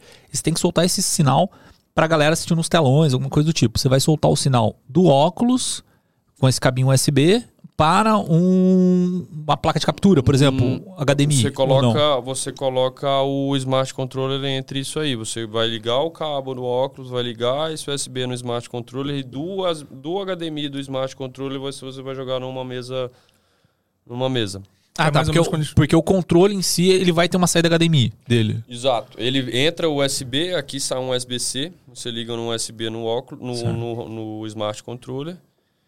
É, e dali você puxa um HDMI. O smart controller é outra coisa, separado do controle. O Smart Outro- Controller, é na verdade, é um controle do Mavic que eles fizeram, que a DJI fez, que já é uma tela já. Entendi. E aí eles botaram esse aplicativo que chama FPV Live. Então por ele você consegue fazer a live e você consegue jogar o sinal. Eu já fiz umas duas lives para DJ, mas sempre dentro de estúdio, não um show aberto com gente, é mas entregue na hora, assim, sai um Full HD ali, é legal, cara. Só que vem uma logozinha, uma loginha aqui da vem DJI System escrito, é só você dar um cropzinho Pequenininho. assim, é só- Que é o que a galera faz para transmitir hoje Na esses 10, eventos ao 7, vivo, é. voando ali. É. Como, tipo, tá fazendo a Stock Car lá e tudo, voa lá e transmite ao vivo. Exatamente. Mas não tem nenhum que dá uma saída limpa ali pra você? Sei lá, você ligou, sei lá, o óculos no, no Smart Controle e o Smart Controle solta uma HDMI limpa ou não, não existe? Mas como seria não Não, limpa? sem, sem, Limpa sem, sem o Ah, não. loginho. Não tem. Por enquanto, não. E deixa eu te falar uma coisa. Uma coisa que eu lembrei, né, na verdade. É, a gente falou de vários simuladores e eu lembrei de uma coisa. Quando eu brinquei lá com esse avatar do meu brother, o simulador era no celular, cara. Ele tinha, Sim. um, é, ele tinha um simulador no celular. O do DJI Era só isso. Ele também. tava com, com, com óculos, o, o, o, o celular e pronto. Ele, ele, ficou, ele já ligou no celular a gente já, já fez a simulação ali mesmo. Inclusive, quem tá com o celular na mão pode ficar assistindo, né? O que Sim. você tá voando. Então, quer dizer, não precisa nem de um computador, na real. Pro da DJI você não precisa. Mas eu, pessoalmente, não curto muito os simuladores da DJI. É, é bem... Uhum. Não é tão real. Não é tão... O drone também não... É, é que é um estilo de voo diferente. É um... Ele não tem a capacidade de ser tunado como esses drones que a gente... é, que a gente monta ou que compra montado tem. Então ele, eu não tenho um PID lá para configurar. Ele tem ganhos, né, que chama gains lá no DJI FPV. O Avatar eu não peguei na mão, não sei como que é, mas eu acredito que seja a mesma coisa. Então você muda os ganhos, que eu acho que ele mexe só em rotação de motor. Eu não tenho certeza, posso estar falando bobagem, então quem souber é mais isso aí fino. pode saber, mas é, é só você só altera ganhos. Então não é como um PID. Então muitas vezes tá voando, o drone tá. Você sente isso no stick. É muito da hora quando você voa uma parada que, por mais que tenha vento, o tuning serve exatamente para isso. Porque você configura o drone para reagir independente do que esteja. O que você fez, aonde você colocou ele por ele ser manual. Botei ele aqui, né? Ele tem que ficar aqui, independente se bater vento daqui. Exato, ele sabe- bater vento, daqui. Isso é uma configuração bem feita, é quando você acelera e ele não fica vibrando. Agora eu entendi. Ele, Porque- ele vai com o, o, o tanto que você colocou, ele vai ver a situação que ele tá e vai compensar essa situação para fazer exatamente o que você mandou ele fazer. A controladora fica fazendo isso o tempo todo. São cálculos de stick inputs. Então eu imputei um stick, eu imputei um comando, ele vai responder, ele vai responder aquele comando que eu dou, é, independente das é, é, interferências externas. Certo. Aí eu, aonde eu coloquei ele, por exemplo, eu coloquei ele aqui, eu quero passar no meio de vocês dois, já tô vindo lá de longe. Se tiver um vento, se for um drone bem tunado, ele vai manter. E passa. Se for um drone mal tunado, normalmente o I é que controla é a, o que você. É, o P controla o input. Então, assim, o P é o, o que eu comandei, o que ele vai fazer. Até onde eu parei. Por exemplo, comandei 10 graus para frente. O P trouxe ele para cá. O I é o que vai manter ele aqui. Então, o P é essa função do, do comando e o I é a função que mantém ele aonde você deixou. E o D é meio que um damping, tanto que chama D. Ele amacia a- o, o erro que existe entre os dois, por exemplo. O erro do P em relação ao I, o D serve para isso. Acho que um Pode ser- exemplo, um exemplo simples seria, por exemplo, você tá vindo circulando um prédio. Se você chega, dependendo da posição do prédio, mano, aqui tá entrando um vento absurdo. Tu virou aqui, a, a situação mudou completamente, mas o drone vai sentir isso na hora e compensar. Isso. E aí, obviamente, se você tem uma placa melhor e um processador melhor, ele faz isso de maneira mais rápida e mais precisa, né? Sim, é não necessariamente uma placa melhor. O que facilita muito de uma placa melhor, de um processador melhor, é a facilidade que você vai ter de achar esse balanço entre o P e D, porque é tudo um balanço. Cada drone tem um balanço. Não adianta eu pegar o PID do meu drone e jogar no seu e achar que vai funcionar, porque não é assim. Entendi. É até aquilo que a gente tava falando ontem. Pode ser até um drone igual. Você fala, Rafa, eu tenho um igual. Eu falo, mano, beleza, põe aí, mas às vezes tem alguma coisa que pode. Tem que fazer o ajuste estranho. fino. É. Nossa, Tem um tem, tem umas paradas que, que é bizarra, né? Eu, eu, por exemplo, assim, até fugindo um pouquinho do assunto, mas eu já vou voltar. É, eu tenho uma, uma interface de áudio que é da Behringer, né? Euforia e tal, lá, HD 404. Beleza, ela vem com uma fonte nela, padrão, 5 volts, é, 1 ampere, né? De, de, de saída dela. Aí a gente. A gente tem quantas dessas? Duas, três? Tem três dessas. Perdeu uma fonte de uma delas. Aí, pô, mano, perdeu uma fonte e tal, né? E quando você liga no computador, ela liga no USB, zero problemas. Mas quando você liga no notebook, se você liga no USB, o, dependendo do notebook, ele diminui a energia que tem pro processador e pra placa de vídeo, certo? Porque tá alimentando a Behringer. Sim. Então você diminui a potência do, do computador. Então o que a gente faz? Coloca a tomada nessa Behringer. Beleza, até aí tran- tranquilo. A gente comprou, sem brincadeira, a gente comprou umas duas, duas tomadas, 5 volts, 1 ampere, não funcionaram. Testei assim, cheguei em casa, assim, comecei a caçar tudo que é eletrônico, que tinha tomada e tal, não sei o que. Cara, testei, sem brincadeira, acho que umas 6, 7 fontes diferentes, com tamanho diferente de conector, com, sei lá, todas 5 volts, 1 ampere. Não funcionou. Testamos 2 ampere, não funcionou. Falei, cacete, mano, o que, que tem de, diferente nessa fonte original que não tem nas outras? Não sei, não sei. É alguma coisa bizarra que tem ali que ela só entende a bodega da fonte original e não vem de lugar nenhum, né? Eu fiquei, nossa, fiquei full pistola. E aí, nessa assim, né, de, de, de caçando fonte, até achei curioso, porque é, tem fonte de, de 5 volts, 1 ampere, de 2 amperes, de 3 amperes, de 4 amperes, 5 amperes, tem uma porrada ali. 12 volts, É, 9 volts. É que se eu colocar uma 12 volts ali, queima. Não, não, Só- por isso que eu falo, a de especificação. A primeira coisa que você tem que olhar é a especificação da fonte. Sim, 5 sim. volts, aí provavelmente era por causa da amperagem.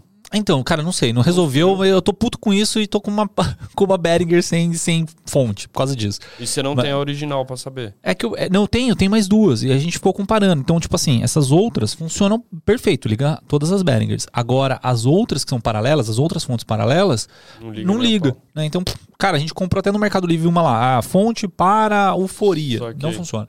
Mas aí que, que, que que eu tava na cabeça, né? É que se a amperagem tivesse errada, poderia queimar a placa não, também, mas não. Se eu pegar uma fonte de, de celular que seja, a fonte é de 5 volts e ela for, sei lá, 50 amperes, lógico que não vai ter, né? Mas, mas ele vai usar só o que precisa. é, o, o celular, né, ou o equipamento, o FPV, o que seja, ele vai puxar só a amperagem que ele precisa. Então, a amperagem ser mais alta não tem problema. Se ela for mais baixa, pode ser que o equipamento não ligue, ou ele demore muito Sim. para carregar, etc.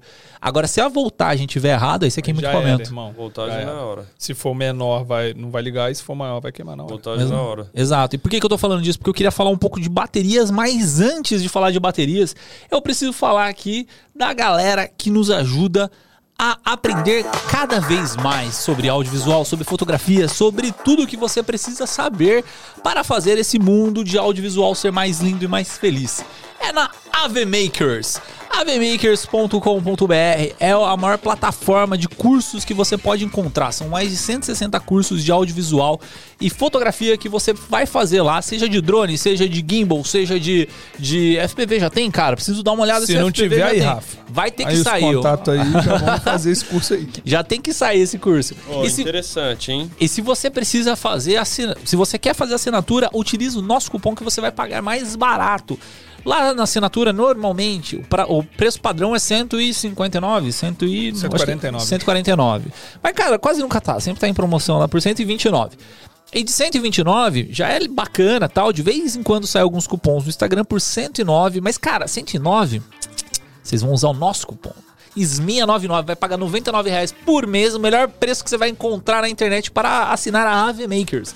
E lá você vai fazer os seus cursos, vai instalar o seu aplicativo no celular para acompanhar como que tá o seu andamento no curso, vai, vai assistir muitos vídeos de YouTube também se você tiver curioso sobre a plataforma. Por exemplo, eu quero assinar o, o André e eu não tenho certeza se os cursos são realmente bons. O que que eu faço? Eu vou no YouTube que tem conteúdo de graça lá da AV Makers, vejo como o conteúdo é bom, quero me aprofundar, quero uma metodologia exata para mim aprender aquele, aquele curso, eu vou na plataforma avmakers.com.br. E falando em cursos, cara, o que, que tem de curioso lá, cara?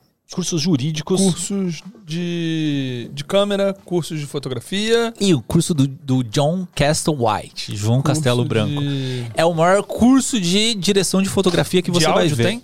De áudio tem também. Tem, tem, tem muito de edição, cara. De edição, assim, de, de áudio, de toda essa parte assim. Mas, cara, o curso do João Castelo Branco é o curso necessário que você vai fazer quando você vai entrar. Pô, eu tô fazendo FPV, eu curto pra caramba drone e tal, não sei o quê, mas eu sou um bom piloto, eu preciso melhorar minha fotografia. Como que você vai aprender? Com o João Castelo Branco lá na avemakers.com.br.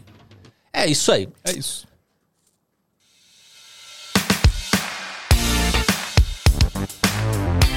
Nesse ritmo a gente não vai chegar nas perguntas nunca. Né? vamos, vamos- chegar, vamos chegar, vamos pro drone agora. Mas eu queria falar de energia, cara, porque assim, acho que o, o grande ponto do FPV é, é você ajustar a energia. Meu, meu sócio, assim, que ele pilota, né, ele tava falando muito disso, que ele comprou as baterias no, no AliExpress, né? Chegou as baterias bonitinha tal, não sei o quê, só que a bateria não vem com carregador. Aí o que, que ele fez? Ficou caçando, caçando, caçando. Aí ele comprou uma fonte de servidor. Fonte, sabe aqueles servidores que, que a fonte é um, é um caixotinho, você coloca Yep. Tipo, sei Sim. lá, queimou uma, já troca, o computador nunca desliga. Então ele comprou uma, uma fonte dessa aí de servidor para conseguir carregar as baterias dele, né? Sim. E qual que é o lance das baterias de FPV, mano? O que, que você indica Cara, as baterias são todas é, baterias de lipo. É, drone hoje agora eles estão fazendo algumas coisas diferentes, uns formatos diferentes, mas é tudo lipo. É, Lipo é diferente de lítio ou não? Diferente. é diferente. Totalmente. É outra fórmula, né? Certo. Principalmente em questão de voo, né? É. De voo de avião e etc. a galera- Pra tu sair com É. bateria, isso aí pode te complicar. É, Por quê? a- Lipo explode? Tecnicamente, ela corre um risco de, de explodir, de pegar fogo e etc. E assim, não sei se vocês já fizeram esse testezinho, mas não façam. Mas eu já vi de pegar uma bateria de lipo e furar ela pra ver o efeito. E, cara, é um bagulho que assim. Acho que nem com extintor tu apaga, mano. Se Não apaga, começar, não. já era. Já era. Não tem o que fazer. De lipo. Ela queima até o fim, é. É. De lítio não dá isso. Não, não. A de Ah, lítio, a zero, gente usa zero lipo, risco. né? E tem uma regra clara na FAA que a gente pode levar até quantas baterias a, a companhia permitir de até 100 miliwatt-hora, 100 watt-hora. E Todas as baterias, as melhores baterias, já vem isso escrito no, no- na label dela ali, no rótulo dela ali, já tem quantos... Tem uma capinha também, né? Especial. É, tem uma caixinha de, de, de, de velcro, assim, de, de É, zíper. Que ela é meio que antifogo. É, mas assim. cara, sendo bem sincero, eu acho que pra mim. Não funciona isso não, uma né? Ali, se uma pegar fogo. Já era, né? Eu também tudo. sempre pensei nisso. Eu- Porque, cara, o negócio é um fogo muito intenso. Que a gente tem essa mania no início, era mais complicado trazer. Hoje ainda é complicado, mas quando a gente era um pouco mais roots no início, a gente reaproveitava as baterias. Então, tipo, ah, uma bateria estourou uma célula porque você consegue medir a resistência interna.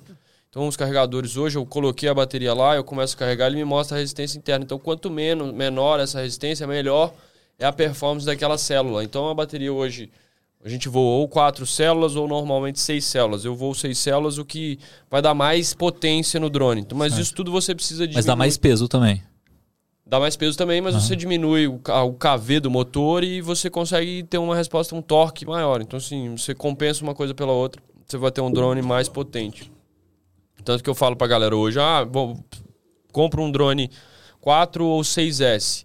Normalmente eu recomendo comprar o 6, porque no 6 você pode usar a bateria 4S ou 6S. Agora, você não pode pegar um drone 4S por causa do KV do motor é, e colocar uma bateria 6S, que aquele motor, como ele já tem um KV mais alto, ele vai girar com uma bateria 6S, ele vai tomar muito mais carga, então vai querer girar muito e vai acabar queimando alguma coisa. Certo. Mas você pode fazer o inverso. É a mesma coisa de 220 e 110. Você pode Certo. ligar um equipamento, é, enfim, 110 numa tomada 220 que não vai queimar.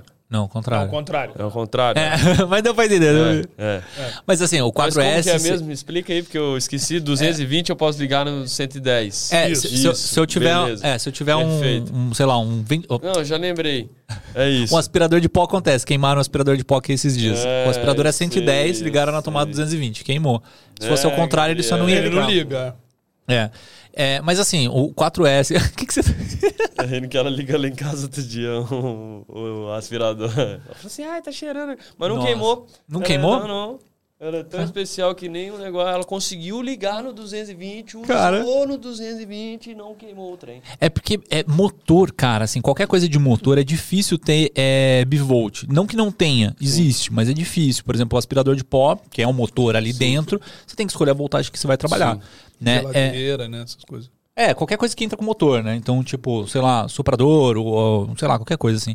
É, mas aí fala- falando do- Mas, da, é, da bateria. A história da bateria é isso. Eu recomendo já pega o 6S, porque o 6S, o drone 6S com o motor 6S, ESC 6S, porque normalmente, sei lá, um drone 4S vai vir com um ESC que tenha 40 amperes. Quer dizer o quê? Que ele aguenta até 40 amperes de descarga e 50 amperes em burst, que a gente chama o burst, que é quando você segura no talo ali. É... Você só pode usar isso 10 segundos. Certo. E um ESC 6S normalmente é um pouco mais amperagem, 65, sei lá, 55. É, para aguentar mais e não queimar. Então eu recomendo sempre ir para um 6S, mas pode comprar a bateria 4S, porque você vai voar ele num, num 6S, vai ficar um droninho mais calmo, vai pegando mais experiência, aí você só vai trocar a bateria, não vai precisar recomprar todos os drones e todas as baterias. Então Certo. hoje para mim não faz sentido começar num drone 4S, a não ser que você já tenha, tudo bem. Aham. Ou que você queira voar 4S, que 4S seja o suficiente. Também tem muita gente que ainda voa só 4S. 4S de 4 células, 6S de 6 Seis células. células aí, mas daí vai Aham. mudar um pouco a velocidade final, você não vai conseguir atingir. Eu tenho o drone meu hoje que voa talvez mais rápido, vai uns 175 quase. A gente mediu outro dia com sistema de, de que a galera usa para fazer o wingsuit. A gente mediu a velo, deu 173 em, com 20 graus de, de, de descida, assim. Certo. E, e falando. 4S você não faz. A gente, a gente conversou a muito sobre isso, né? Porque É. a gente. Eu ia chamar o Rafa pra fazer umas cenas do, com a Esquadrilha da Fumaça. E aí a gente precisou ver isso, né? Tipo, o quanto que o avião teria que voar lento pra ele conseguir acompanhar por X segundos ali pra fazer um take, alguma coisa. Porque o avião, o caça, sei lá, do, da Esquadrilha deve voar um, a média de 400, 500 por ali. E estamos precisando O- fazer a isso média. aí, né? É, vamos ver se a gente vai conseguir, né? O tempo de fazer isso.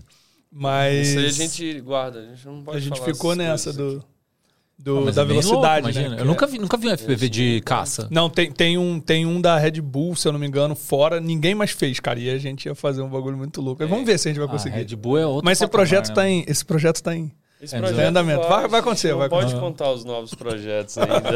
É, né? Senão vem usar o Grur. É. Não, mas assim, beleza, vamos, vamos falar de bateria. É, eu, eu comprei lá minha bateria, peguei umas seis células e tal. É, e aí, o carregador dela, assim, como que eu pego o carregador dela?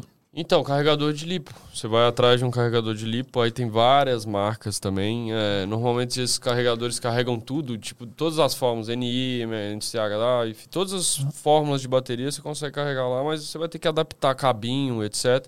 Mas eles já são feito pro- feitos para baterias de drone. É, que o camarada meu falou, ele, ele pega, no, no começo ele fazia com os fiozinhos, né? vem Direto com- na. é, ela vem um balancer, porque como é uma bateria com várias células, quando você põe para carregar, é importante que você plugue o amarelinho lá e o balancer, que é o cabinho de balanceamento. Uhum. Então você, na hora que você for configurar o carregador, você coloca para carregar balanceando. Alguns hoje em dia, a tecnologia foi evoluindo, eles já tiraram isso. Sempre que você bota para carregar, ele já carrega está. balanceando de acordo com a bateria que você plugou. Ele até reconhece ali Mas balanceando por quê? Ele balanceia com a potência da, da, da bateria ou não? Não, ele vai, vai carregando todas as células. que por entendi, igual, e Entendi. mesmo tempo. Porque ela- elas são separadas, né? Exato. É tudo ligado em, em circuito, assim. É o, é o negativo e positivo vem em todas, assim, sabe? E, e hoje ele para sozinho, porque eu lembro que Para há muito sozinho. tempo atrás, quando eu não lembro o que, que eu mexia que usava a bateria desse tipo e o carregador. É, eu fui muito alertado. Ah, não, ó. Um de depois de X horas, um tu de tem parede, que. É, tu tem que desligar depois de X horas. Porque, tipo, ele não para sozinho. Ele Sim. vai, tipo, continuar com e acaba estragando a bateria. Sim. Estoura, estufa, pode até pegar Exato, fogo. exato. Então, tipo, hoje em dia não. Hoje em dia Não. carregou, ele sabe a hora de parar. E essas baterias são super sensíveis. Você não pode deixar carregada, você não pode deixar no sol, você não pode subcarregar, é tipo usar ela mais do que 3,50, porque é uma bateria dessa em, em vazia, ela, ela é 4,20 cheia, tá? 4,20 volts. Volts, tá. E ela vazia é mais ou menos 3,50 volts. Então isso é o que você usa dela. Quando você começa, baixou de 3, se você baixar essa bateria de 3, ela já vai, você já vai danificar ela. Você Igual tá detonando igual a pilha. vida útil, vamos Pi- dizer assim. Pilha Duracell, o que, que eu, eu fazia pra. Pilha Duracell normal, sabe? 2A. O que, que eu fazia pra, pra ver se ela tá carregada ou não, né? Tudo bem, tem os equipamentinhos que vê se tá carregado ou não, mas eu pegava um multímetro, metia lá em, em volt é, contínuo, né? Porque ele tem um, Sim. tem o, o que não é contínuo, alternado e tem um Isso. contínuo. Se colocava em contínuo, se desse mais próximo de 4.20, aquela pilha tava mais carregada. Se desse mais próximo, sei lá, de 3.5, ela já tá Exato, morrendo. Exato. Aí é a mesma sacada. Mas o, o carregador que. É, é que minha dúvida, na verdade, é assim: comprei o carregador no AliExpress. A fonte não vem junto, não? Cara, eu compro só carregador com fonte. Mas isso aí é só o cara estudar, porque o cara foi atrás. Eu sei que muita gente não sabe, mas hoje existem carregadores com fonte e carregadores sem fonte. Eu já compro sempre com fonte. Todos os carregadores que eu tenho é com fonte. Você liga na tomada e liga lá, ou se eu quiser ligar ele pela bateria do carro, é só eu botar um jacaré, que ele tem uma outra entrada lá. Assim, pra mim, esses são os carregadores mais práticos. Certo. É procurar, compra um carregador com fonte já. ISDT é uma marca muito boa. ISDT. ISDT. Boa. Fazendo, falando uma curiosidade sobre fonte, né? Porque era um, sei lá, um negócio que eu tinha muito na cabeça. Assim, quando você compra fonte de computador, sei lá, 750 watts, 900 watts, 1200 watts, a diferença de uma para outra é quantos amperes elas conseguem entregar mais. Perfeitamente. Né? Então, por exemplo, você pega uma 750 watts, ela vai entregar em todas as saídas dela 12 volts. É padrão, 12 volts. Independente qual que vai ser a, a portinha que você vai colocar, 12 volts. Só que 12 volts, ela consegue entregar é, até... Aí você tem que dividir, você tem que fazer a continha, né? Do, é 750 dividido por 12, não sei. Mas é isso aí. Esse- É, no drone é mais ou menos assim. um- Ó, você vê lá um 750. carregador de drone que a fonte interna dele é de 500 watts. Você vai conseguir mais ou menos carregar a bateria no máximo a 5 amperes. Vamos Certo. dizer assim. É, então, aqui, ó, eu fiz a conta. Você tem uma fonte de computador, 750 watts, né? Que watts é potência. Ela te entrega em todas as saídas, é padrão que você não vai queimar a placa de vídeo, né? A pla- a placa mãe. Ela vai entregar padrão 12 volts de energia e ela te entrega até 62,5 amperes.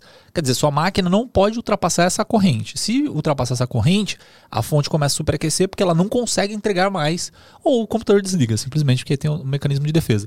É, se seu computador ele consome muito, muito, muito, muito menos que isso, seu computador não vai gastar mais energia por isso.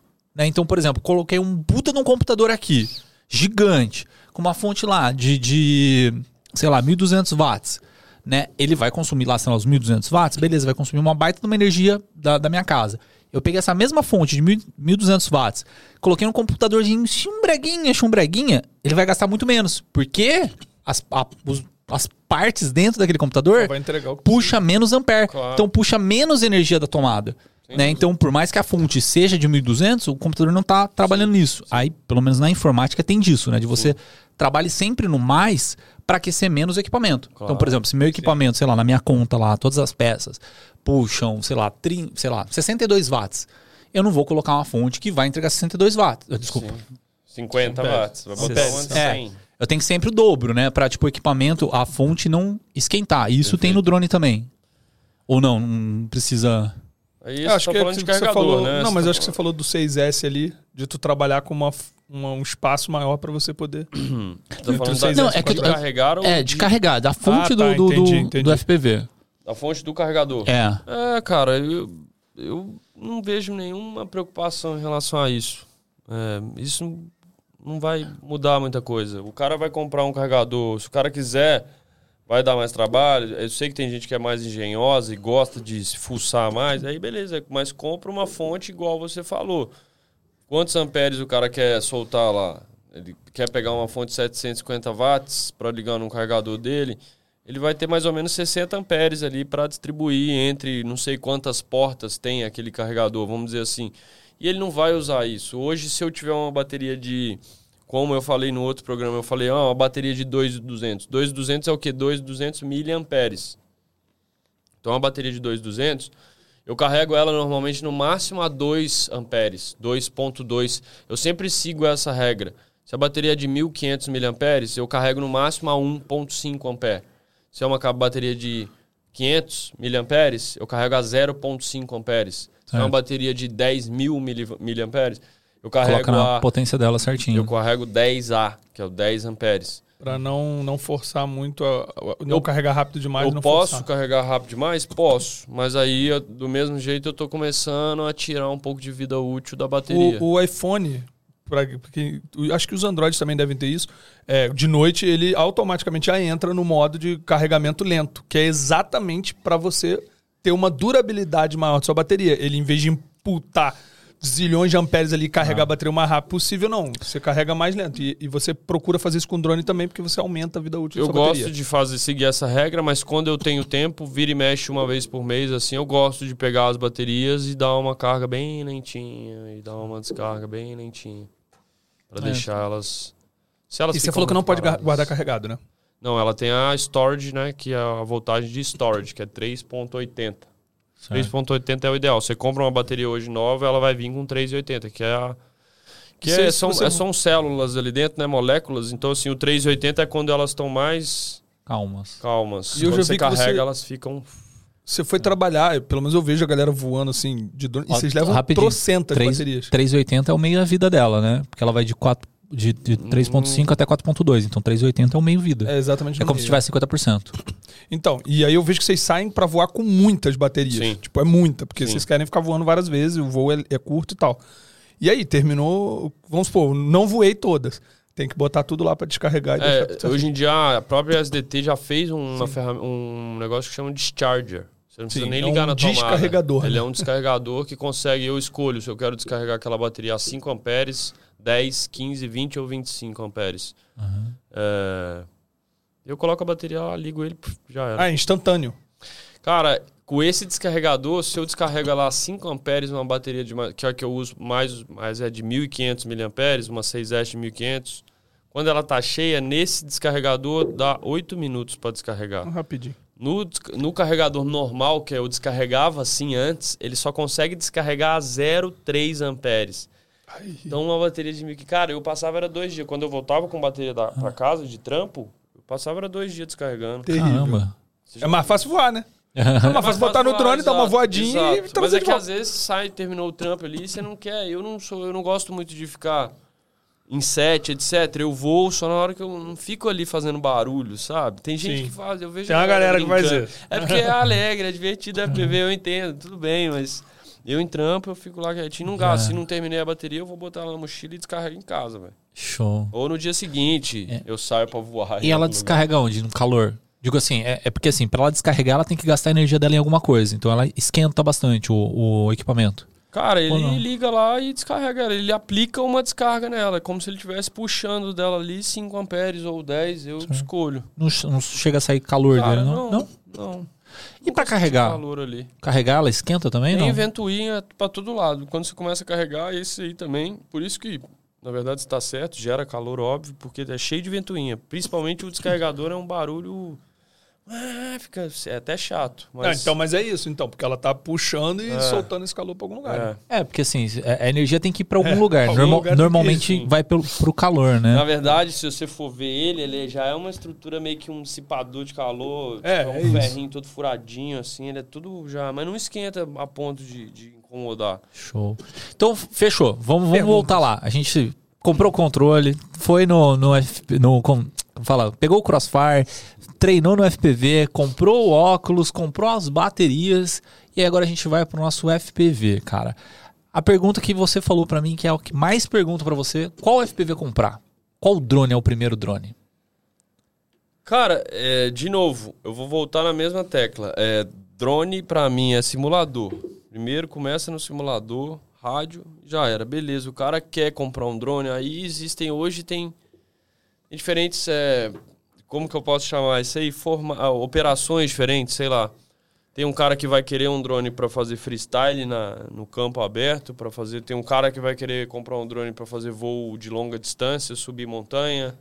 Tem um cara que vai querer comprar um drone com hélice protegida para poder fazer voo interno, indoor. E cada tamanho de hélice tem uma diferença também, né? E cada drone tem a sua função hoje. Então a gente tem um Cinelifter que carrega câmera pesada, a gente tem um drone de 7 polegadas que vai carregar uma GoPro, mas vai ter uma, um range, de uma autonomia de bateria muito maior, então você consegue fazer voos de 2, 3 quilômetros que você não consegue com 5 polegadas. Aí você tem os 5 polegadas que normalmente vai ser um drone mais rápido, mas com uma autonomia menor. Aí você vai ter um Cinewhoop, por exemplo, com hélice protegida, que é um menor, para você botar uma câmera mais leve, fazer voo interno, passar perto de gente. Então, por isso que para mim é sempre difícil responder essa pergunta, porque vai depender do que, que o cara quer fazer. Se o cara fala para mim, cara, eu quero voar drone. Eu falo assim, cara, então você tem que pelo menos definir um caminho. Hoje é interessante. Ou o cara vai acabar indo em todos, né? Que é o caminho que a gente seguiu. Tipo, Aham. comecei com um drone de, de filmagem, fui para um FPV de corrida, fui, depois aprendi e hoje eu tenho desde uma drone de uma polegada de hélice até drone de 10 polegadas de hélice. Certo. Pensando assim no- nos gerais, qual que atende normalmente cada tipo de, de, de, de evento, né? Vamos falar assim, pô, tem um show, tem uma corrida de, de, de NASCAR, tem. na- é que não tem NASCAR no É. Brasil, né? Corrida de. Stock Car. Essa Stock a car. história, a história do, do, por exemplo, show. Show é complicado falar, que normalmente é uma operação que a galera faz é totalmente ilegal. Primeiro Vamos galera, às polêmicas. Primeiro a galera voa máquina. é, não todo mundo, claro que tem pessoas que tentam fazer essa operação da forma mais próxima ao legal, né? Não quero nunca Aham. apontar o dedo para ninguém, porque eu também vivo disso e eu sei que tem pessoas que hoje vivem fazendo shows com drone. Eu respeito, mas não faço e não vou fazer, a não ser que exista, por exemplo, sei lá, a galera tá aqui, tenha duas faixas aonde eu consiga conectar e fazer um voo aonde em nenhum momento eu passe por cima da cabeça de ninguém. Certo. É, então é difícil você falar um drone que seja universal para todos os jobs, mas tem, por exemplo, tem uns drones é, no meio do caminho, por exemplo, o Protec 35, a gente tem, até uma versão com o Gui lá é, da Rabbits que a iFlight assinou é, nosso, tem o 7 polegadas e o Protec 35, a gente meio que foi nesses dois que é é meio que são dois coringas. O 7 polegadas você vai conseguir fazer tudo externo e vai conseguir ir longe. E o, o Protec 35 você vai conseguir fazer praticamente tudo que é interno. certo. Então você meio que tem dois ali que são coringas. Protec é o que tem a, a, a proteção em volta das pás. o modelo da iFlight, é, a gente chama de Cineup, Cineup, né? tudo que tem hélice protegida. Aham. Eu uso outros também de outras marcas, o, o Cinelog 25, que é um menorzinho, com aquela GoPro Bonis que fica super levinho, que é o até que a galera usa para fazer shows, porque a lei ela para em 250 gramas, então teoricamente tudo abaixo de 250 gramas É não entra na lei, é brinquedo, mas a operação em si, para você operar um drone, mesmo que de brinquedo, você tem que ter autorização de voo e, e a anuência das pessoas que têm uma operação acontecendo. Por isso que eu falo que é complicado e eu Sim. decidi desde o início não fazer. Eu faço eventos corporativos, faço coisas onde eu tenho o controle de tudo que está acontecendo e as pessoas estão informadas da operação. E é isso. Mas meio que uma coisa universal é sempre essa história. O cara pode pegar um drone de 2 polegadas e meia e um drone de 5 polegadas, um drone de 3 e um drone de 7. Então vai ficar que- sempre em dois ali. O ideal é ter dois. É quase É. como ter. Uma duas tele lentes, angular e uma, uma. te- Exatamente. É. Uma tele e uma angular pra pegar ali tranquilo e tal. Eu Certo. tinha. Meu kit era 1635 e a 5012, que É era. pra, pra ir eu tinha uma resolvendo. 70200, mas. Certo. Que é maravilhosa, O mas. Coringa é, Mas aí, aí, por exemplo, é, você e o Rabbit, vocês vendem o, o- esses dois modelos que, tipo assim, já estão prontos pro cara comprar e operar. Isso. A iFlight é uma marca é, da China que é super é, consolidada, faz produtos há muito tempo, controladoras, drones montados, etc. E daí eles foram e assinaram esses dois drones né, com, com a marca da Rabbits, que eu e o Gui fizemos juntos ali essa história e o nosso curso, né? Então, assim, Sim. meio que foi um carro-chefe ali, que a gente consegue... é, a gente não faz o curso, a gente não fez o curso pensando, já sabendo que a gente ia ter dois drones, mas esses dois drones realmente encaixam no que é o que eu recomendo. Você não precisa pegar um 7, mas um 7 é muito legal por essa possibilidade de você conseguir fazer um voo mais longo com menos bateria. Certo. Então meio que é um Coringa, ele não vai ter tanta velocidade final, mas quando que você vai precisar ficar seguindo alguma coisa a 170 por hora, a 150 muito por difícil hora? isso. A não ser que você vai pegar um caça. É. Mas Ou- assim, fal- ou um falando. estoque. É, né? Um Ou um, estoque. um É, stock car. Mas É, sempre são momentos, né? O cara. É, até porque, como eu falei, aquele negócio da amperagem do ESC, Não pode ficar muito eu tempo. não posso segurar mais que 10 segundos com o dedo tochado. E normalmente, cara, se o cara é uma estoque cara, eu já filmei estoque cara ali, aí os caras vão a 200, 210, não tem drone ainda Tu Detém. fica ali atrás do carro, ah, mas dali um pouco tem que você se tem que o... posicionar certo. Você vem, sobe normalmente, já vê que o cara tá vindo, se antecipa, já desce a milhão, acha o cara. Que a descida já dá uma ajudada ali na velô. Entendeu? Ah. Então meio que você tem que ir preparando o plano. Engraçado você tá falando da velocidade, né? Você pega no multímetro, o multímetro ele tem, ele tem três entradas, né? Só que só tem dois caminhos, né? Os dois padrões e um padrão que é para 10 amperes. Então quando você quer medir em 10 amperes, ele tá escrito assim, ó, ele pode medir até 15 segundos, sei lá, não lembro, 10 segundos, e depois precisa de 15 minutos de, de, de delay para descanso. É, o Sim. multímetro ele tem isso, porque tá chegando uma amperagem muito alta. Sim. Eu acho que é a mesma lógica do, do FPV Sim. né? Mas aí, beleza, a gente tá, tá pensando no FPV. Tem essas duas opções que já estão montadas, né? Mas para um cara que está montando, assim, o que, que é o, o que ele tem que focar mais? A gente já falou do transmissor, né? Do, Sim. tanto do. é, do óculos, né? Que é o transmissor do óculos, como receptor do controle. Né? que mais que tem que ter ali É, naquela parada? O cara que vai montar frame, vai precisar do frame, né? Que é o corpo. O frame é o, aquela fibra de carbono ali, os bracinhos, a estrutura do, do drone. Mas compra no AliExpress também, Compra né? no AliExpress os motores. Aí vale a pena ele decidir se ele vai voar 4S ou 6S. Normalmente o motor de 4S vai ser entre 2000 kV a 2500 kV e o motor de 6S vai ser entre 2000 kV e 1300, 1200 kV. Então você diminui o kV para conseguir aguentar aquela amperagem. Aí você vai precisar de uma controladora de voo é, e um ESC, que é Speed Controller, né? Que é o que vai fazer conversar os motores com a controladora. E vai precisar da R-Unit, que é a- aquele sistema digital. É, hoje em dia, assim, cara, é, igual eu falo, eu prefiro montar, mas ao mesmo tempo tem muita coisa boa. O próprio, esse próprio drone da iFlight, eu tenho. O Quimera, o Protec, que é esse drone que a gente assinou com a iFlight, é muito bom, já vem perfeitamente montado. O que eu fiz nos meus foi aquele tuning que eu falei do Black Box, que deixou o drone 10 mil vezes melhor. O que a fábrica, eles já mandam pré-tunado, mas é um Vocês ensinam no curso? básico.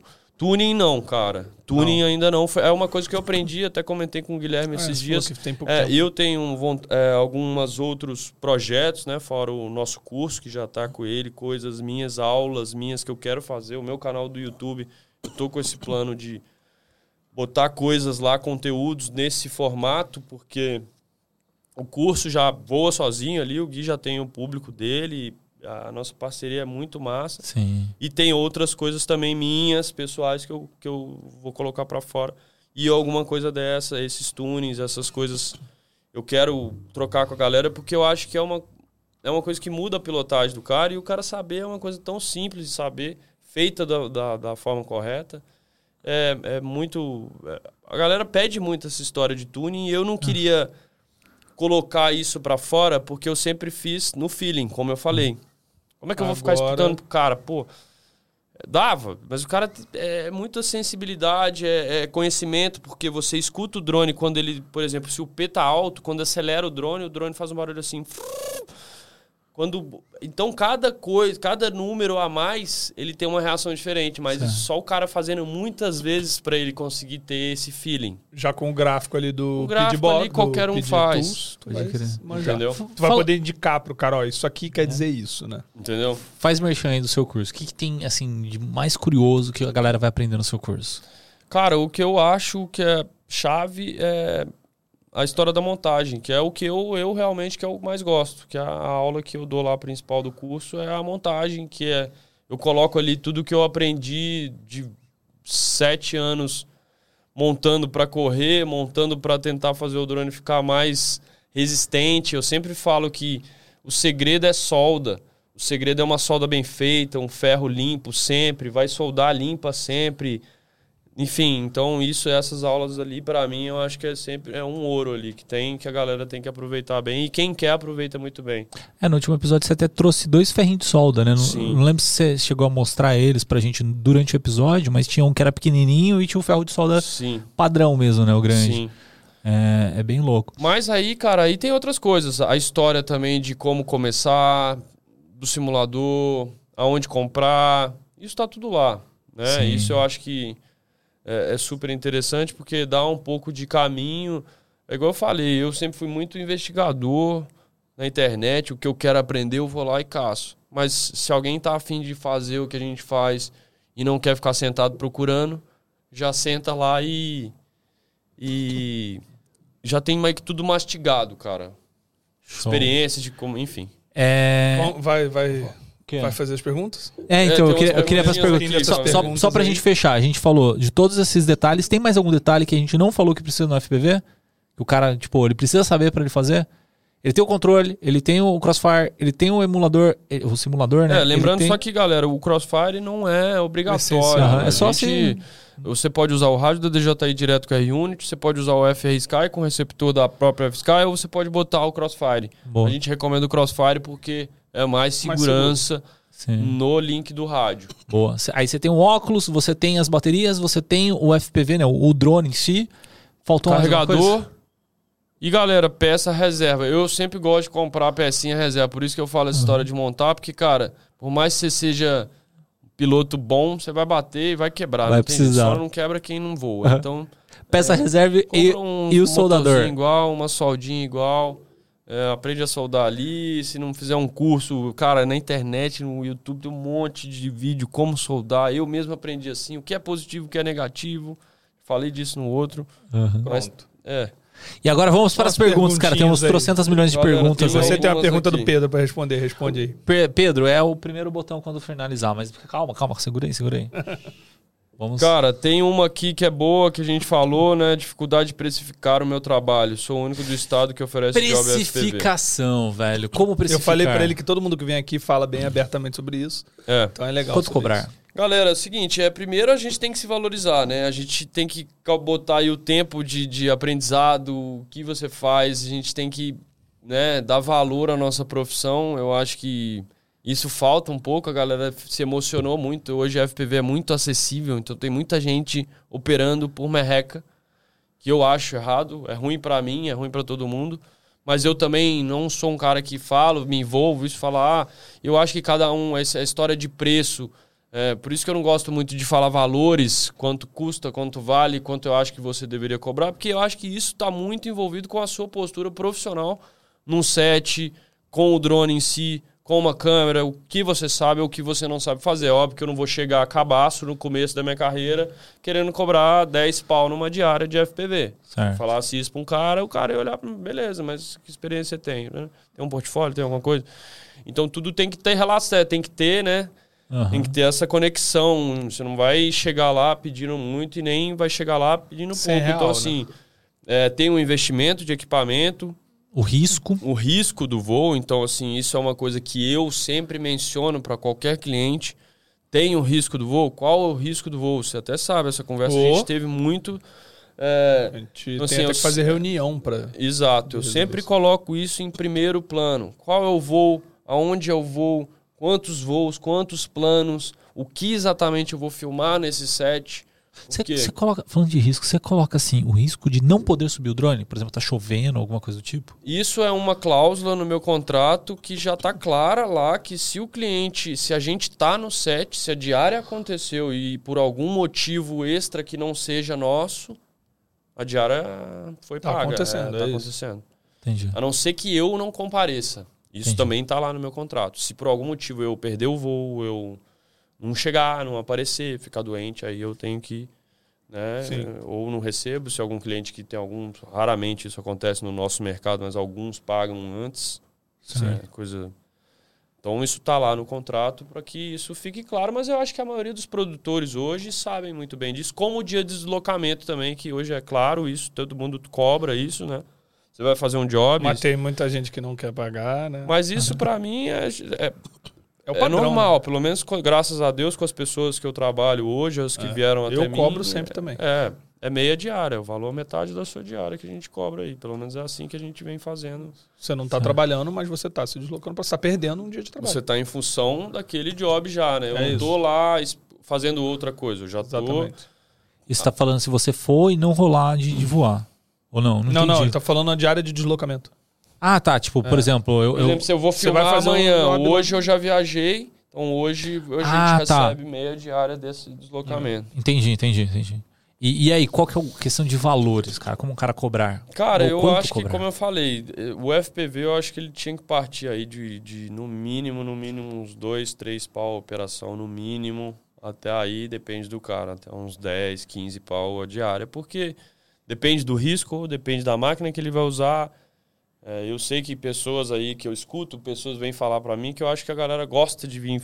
Eu não sou um cara que me envolve em polêmicas de nada, não aponto o dedo para ninguém, porque eu acho que eu também, como qualquer ser humano, eu já aprendi, eu já errei. Sim. Então eu sou um cara que nunca e jamais respeito o papel de cada um no mercado. Então eu acho que todo mundo tem que fazer. Tem, é óbvio que atrapalha, o meu atrapalha, mas teve que um errar lá para a própria ANAC apertar mais, porque na minha opinião tinha que apertar. Certo. Porque por mais que tenham aqueles que eu falei que fazem corretamente, pegam um menor drone, tem uns malucos usando drone de 5 polegadas para fazer show, como teve um mano que acertou, que eu nem sei quem é, nem fui atrás, nem quero saber. Mas acertou, a cabeça lá, da né? mina lá com um drone de 5 polegadas, sem nem proteção de hélice. É um drone que vai pesar quase 800 gramas, velho. E que naquela velocidade, amigo. Então, Esse é, negócio é, pesado é dela. uma coisa também de, cortado. de consciência mental da galera aí. Acha que é o. Eu voei drone na praça lá, em treinando pra competição, cara. Quase quatro anos diariamente, os meus drones, todo dia eu sei que aquele, aquela parada não vai estragar no ar. E mesmo assim eu tenho receio. Pode acontecer. Cara, todo equipamento eletrônico pode dar problema. E o drone, eu acho que ele. É, Por ser uma coisa de rádio, tudo, cara. ele tem muito mais. Mano, um celular, alguém no ambiente pode influenciar ali de alguma forma, O mano. Zezinho jogou um, Jogou um bagulho pra cima. enfim. Então, assim, você tá sempre propício a um acidente. Tem que, ser- é- é- tem que ter isso na cabeça. E tomar cuidado, né? Então acho que o principal dessa história toda aí, mais do que qualquer outra coisa, é a própria consciência de quem vai fazer. Vai fazer, mas, mano, pensa direito, vale a pena. Realmente, esse dinheiro vai pagar, ou se der alguma merda, ou sei lá. É isso. Então isso é a consciência de cada um que vai ditar esse caminho. Como eu falei, atrapalha o meu, atrapalha, mas nem atrapalha porque show eu não faço. É. Então, esse é um mercado que não é meu. Escolhe outra Mas, boi. mas aí vamos, vamos pensar, dois- de 2 a 3 mil que você deveria cobrar mais ou menos uma diária de. Cara, de, não, de eu tô falando preço baixo, de 2 a 15 mil, vai depender 15 do cara. Pra começar. Eu acho que ele não cobra menos do que isso. Eu sei que tem gente que trampa por 500, tem gente que vai trampar por mil, mas só o equipamento que o cara tá usando já não paga isso aí. Eu Pode sei que crer. tem gente que vai fazer independente, como tem gente que opera DJI aí por 300 reais, 500 reais. E- e- Não julgo, galera. De novo, não, não acha que eu tô achando ruim, que eu tô julgando quem cobra não, mas é sua, barato. sua realidade. É sua isso. realidade. É, Dentro da sua realidade. É a realidade de cada um também. Não, não só, ou às vezes não só da minha, mas é a realidade de cada um ali. Né? Sim. O cara acha que aquele é justo pra ele, e ele investiu. Eu fico meio, às vezes assim, pelo até investimento de tempo do cara. Pô, demorei pra aprender, vou chegar lá. Mas cada um tem que fazer o seu caminho. Eu não, É não cheguei aqui, Rafael, já sabendo o que eu sei É. hoje, né? Não que eu seja o cara que sabe. Eu tenho muita coisa pra aprender, não só como piloto, como ser humano, como, enfim, é, influência, sei lá, alguma pessoa que passa né, nesse meio meu, nessa área que eu trabalho e que eu influencio as pessoas, eu acho que Sim. o melhor que eu puder passar é o caminho. A galera tem que seguir um caminho mais correto, fazer as coisas com consciência, saber que isso é uma ferramenta de trabalho ou de diversão, mas que é um perigo também. Tem que ser feita né, dentro da lei. Então é só isso, cara. Se os caras fizerem assim, acho que. Já era. E a galera que cobra por bateria, você é, vê normal isso ou ou você acha que é mais exceção do mercado? Cara, dependendo, eu sei que tem gente que faz tipo 50, 100 baterias no dia. Não é um tipo de operação que eu faço. É, eu normalmente, cara, voos, trabalhos, eu faço o dia inteiro, voar no máximo, no máximo, oito baterias. Depende muito do diretor.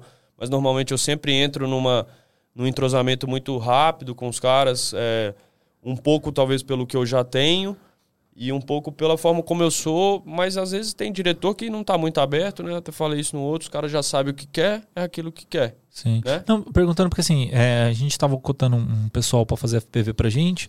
Isso eu tô falando há bastante tempo atrás. E o pessoal cobrava por bateria, né? Então, pô, vou subir quatro baterias, é tanto valor. Vou subir oito baterias, é tanto. Porque ele já consegue ter uma margem de tanto de, de, sei lá, talvez da velocidade, o potência que ele vai usar do, do, do drone, como o tempo que ele vai ficar. eu normalmente vou te perguntar quantos voos eu vou fazer, mas normalmente eu cobro o tempo que eu vou ficar lá no set. Já tem um padrão de para ficar menos horas e um padrão se você quiser que eu fique lá tipo o dia todo. Ah, não, eu quero que você vá e na hora que eu precisar de você, você tá lá. Certo.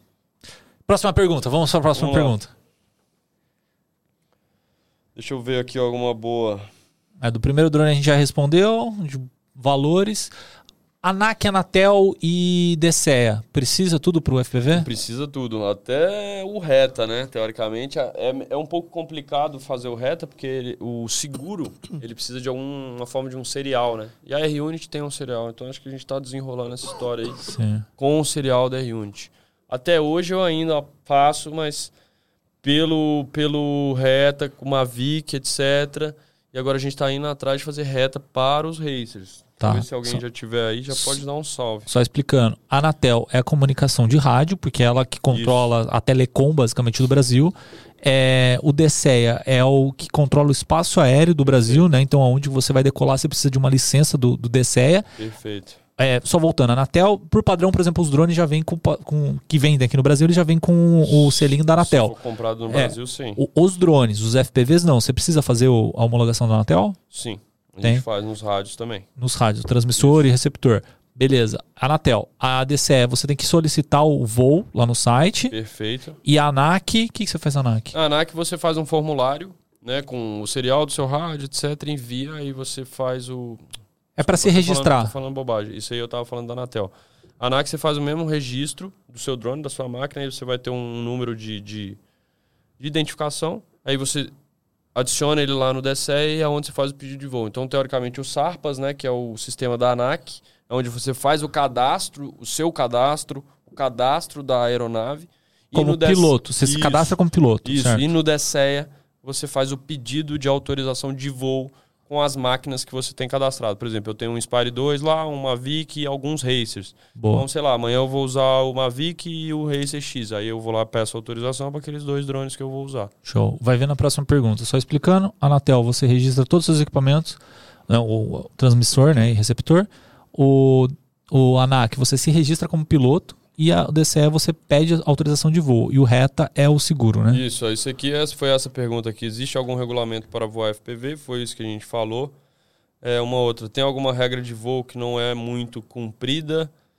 Eu acho que hoje, principalmente, deve ser essa regra aí do. A de autorização, eu acho que não é muito cumprida. Muita gente voa sem autorização. É, eu acredito que sim, cara. A gente tem. Eu sou muito chato com isso e hoje o sistema eu peço para todos os clientes é 48 horas de, de antecedência de, da latitude e longitude, porque lá você precisa colocar latitude e longitude para você pedir essa autorização de voo. Certo. Então já todo cliente eu já peço isso 48 horas de antecedência do, da operação. Óbvio que tem, tem momentos que não dá e, e tem jobs que eu já até deixei de fazer por não ter autorização. Mas eu sei que não é todo mundo que faz isso. Show. Se você está dentro de um, por exemplo, você foi numa propriedade particular, teoricamente você não precisa de uma autorização de voo. Se for com essa autorização do dono, enfim. Certo. É, se ela estiver fora das áreas protegidas, né? Perfeitamente. Até Isso porque- aí eu nem mencionei porque é básico. Tipo, Tá. tem áreas que você não pode voar E ponto independente. final. é A não ser que alguma. seja uma área de, de, de, de extremo. Por exemplo, quando a gente ia fazer lá na base aérea, a base aérea está ali envolvida e vai ter autorização e vai, mano, e é um processo. Mas o normal não pode voar e ponto final. É isso. Sim. É porque base aérea entra como no-fly zone, né? Porque é Não, pousa, então- pousa aviões lá, né? Então, É, mas técnica a gente consegue porque a gente vai conversar muito para chegar nisso e a base vai estar envolvida. Agora, se você tá fora da, se você não tem nada a ver com a, a operação da base aérea e quer voar naquela área, mano, você não pode. E é ponto final, é isso. Não- Sim. Não, tem autorização, não tem nada. Não Aqui pode, tem a pergunta de como é o mercado de cinema, filmes e Netflix. Eu acho que o caminho é o mesmo de publicidade. Eu acho que está expandindo o mercado. Os diretores estão cada vez mais é, usando. usando e tendo vontade de conhecer essa linguagem, né? Então, assim, eu acho que o caminho é só subir. Tem, tem algumas limitações, principalmente a Netflix, em relação à câmera que você pode usar, né? O Netflix hoje ele é uma plataforma que ele tem um guideline de câmeras que eles aceitam como, pro- co- como produção para eles. Então, se eu pegar uma, sei lá, uma Canon, uma Sony X, eu posso filmar que eles não aceitam. Acho que só Red e Alexa, enfim. Então Tem, tem, umas tem. coisas assim, tem algumas limitações. Lembrando que a câmera que tá no FPV, você só vai pegar o arquivo dela depois que pousar, né? Se você não pousar, já era. Você É. tá- nem que seja com uma GoPro. A GoPro você precisa pousar pra você É verdade. tirar o Aqui cartãozinho. uma pergunta que eu acho que engloba, não é só para FPV, mas audiovisual. Como prospectar clientes com FPV? Já tem um portfólio. É, eu acho que o primeiro passo é ter um portfólio em qualquer mercado que a gente for trabalhar do audiovisual. Então, assim, ir atrás, divulgar, postar. Infelizmente, hoje em dia, o mercado ele é muito seco em internet, então assim, você tem que estar tá postando, você tem que estar tá fazendo. Eu mesmo já falei no outro que eu sou um bicho do mato, continuo sendo e mas passo a passo meus projetos estão tomando forma, né? Eu fiquei quase sete, seis anos vivendo como um drone, então só agora eu estou podendo voltar a cuidar de mim um pouco. Então assim, eu não tô com pressa, não tô desesperado. Hoje, graças a Deus, é, esse todo esse esforço que eu fiz de, de fechar minha produtora, passar dias e dias, madrugadas, montando drone, desmontando, me fudendo. Fui pra Havaí competir uma vez, meus drones destruíram tudo. Eu passei a madruga chorando, montando que meu ferro de solda era uma merda. Enfim, todos os perrengues que eu passei estão me dando essa liberdade um pouco hoje, mas, cara, é, é tem muita coisa nova vindo e, e para mim está sendo excelente. Vamos Show. pedir mais aqui. Então, assim, prospectar portfólio. Se o cara tem um portfólio, Acho que já está mais do que no caminho. E eu fazia isso antes, no começo. Eu não tinha. Eu queria postar um vídeo de eu seguindo um carro. Ligo para um brother, mano, vamos ali comigo. Vou te filmar. vamos correr aí o seu, é. o seu chevetão aí. Entendeu? Vai que vai, mano. Um brother skate, mano, desce a ladeira lá para mim, vou fazer um vídeo. Então, assim. E funciona. Eu, né? é, até porque a FPV. Isso, toda a área de audiovisual é, é assim, né? Vê, vê, a última pergunta aí, a mais. A ultimazinha aí. Mais boa. top. Deixa eu ver. Cara, só galera me elogiando. Acho que esse aqui, só para falar, variar um pouco, novos drones FPV da DJI. Compensa migrar para o Avatar, para o Avata. Eu não voei o Avata ainda, né? Eu vi algumas coisas é, de que tem um problema, que ele cai, que ele vira. Até um, um rapaz mandou mensagem ontem no meu Instagram perguntando, muito preocupado, porque ele queria comprar. Rafael Ritter soltou um vídeo dele lá no podcast mostrando alguma coisa, então a gente não tem isso muito claro. Eu, no momento, seguraria um pouquinho, uhum. até isso clarear um pouco mais, se é um erro de firmware, se não é. Como isso é comum, galera, não assusta, porque é foda para quem já tem, que aconteceu com alguém e perde uma máquina dessa, é. mas eu acredito que a DJI é uma marca super sólida e honesta pra caramba. Eu tenho é, um milhões de coisas, né? Vocês provavelmente têm também, é gimbal, é, enfim. Se for um problema de fabricação, eles com certeza vão fazer um recall, Exato. coisa do tipo. E eu acho que, cara, o, interessante desse drone, por isso que eu queria falar, é que ele dá uma oportunidade para uma pessoa que não tem tanta experiência começar a ter um contato com o FPV de uma forma mais segura ali, né? Sim. Ele não tem aquela preocupação de ter que montar nada, de saber se ele está comprando um controle certo, se ele comprou o óculos certo, se ele comprou. Então aquele ali é um tá pacote meio pacote, que né? comprou a caixa ali. Só não compra aquele controlinho do Skywalker ali, que eu acho que não tem nada a ver. E uma coisa importante, assim, que a gente falou lá no início quando eu, eu, que eu te falei o negócio da live, que a gente fez uma live falando do primeiro DJI FPV, que era, Sim. na minha opinião, muito, muito perigoso. Mano, esse e DJI, essa, meu Deus. E essa propaganda do qualquer pessoa pode fazer. Sim ter a consciência de que não é qualquer pessoa pode fazer. Precisa fazer tudo o que a gente falou aqui no episódio. Você tem que passar por todo esse processo, estudar muito, treinar muito simulador e tudo, para depois pensar em. Não é, ah, legal, vou comprar aqui o Avatar, sair voando.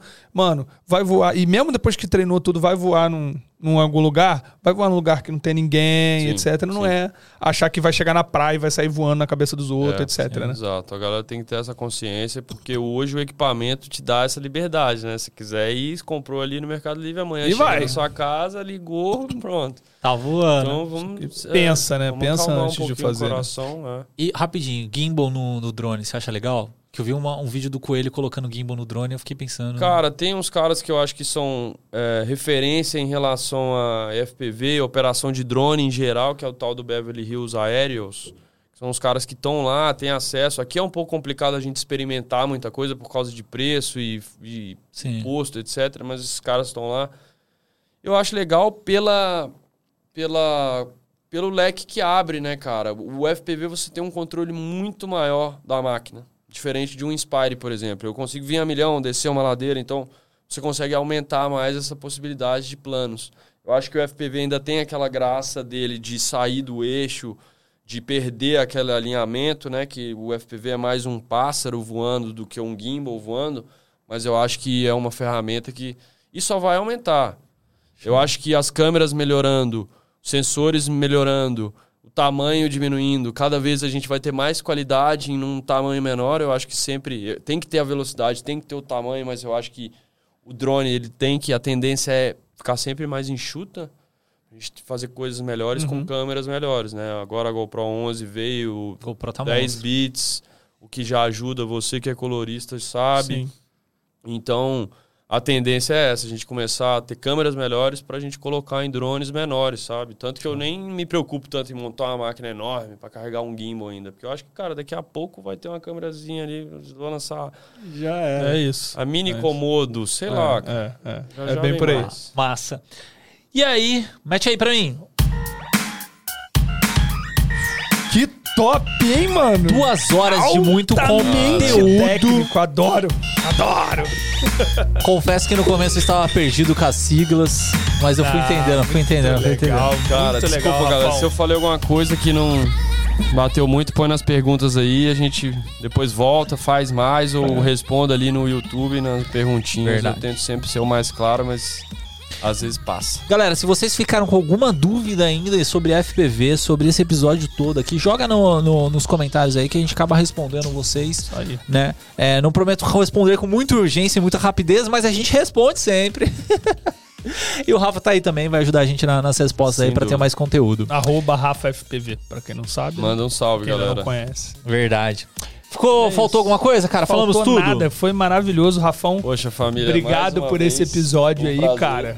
Top São demais. foda. Fiquei muito feliz de a gente conseguir alinhar. Sim. E é isso, Dricão. Muito obrigado por Valeu, mais um mano. também. Galera, um grande abraço pra vocês. E É isso aí. Até, a junto próxima, até o próximo episódio. Se você quer apoiar esse projeto aqui imenso, Ah, isso aí. vocês entram em santamanhodoisoalto.com.br barra apoio. Vocês vão ver alguns planos lá pra vocês entrarem no nosso grupo secreto de WhatsApp que tem conteúdo todo momento, todo Top. momento. É... 200 mensagens de madrugada, mas é muito bom pra se aprender conteúdo às vezes que você não está não tem buscando. besteira, não tem besteira. De vez em Sim, quando. só um conte- é, de vez em quando, mas conteúdo de audiovisual, audiovisual focado. É isso aí, galera. Então, até o próximo episódio. Pensa que esse botão de like é um hack, não deu um hack vertido, clica nele aí. Quantas mais pessoas clicarem, mais conteúdo é difundido. E é isso aí, até a próxima. Muito obrigado, Rafa. Muito Valeu, obrigado, André. família. Tique Fleck, Tique Flow! Obrigado. Flow!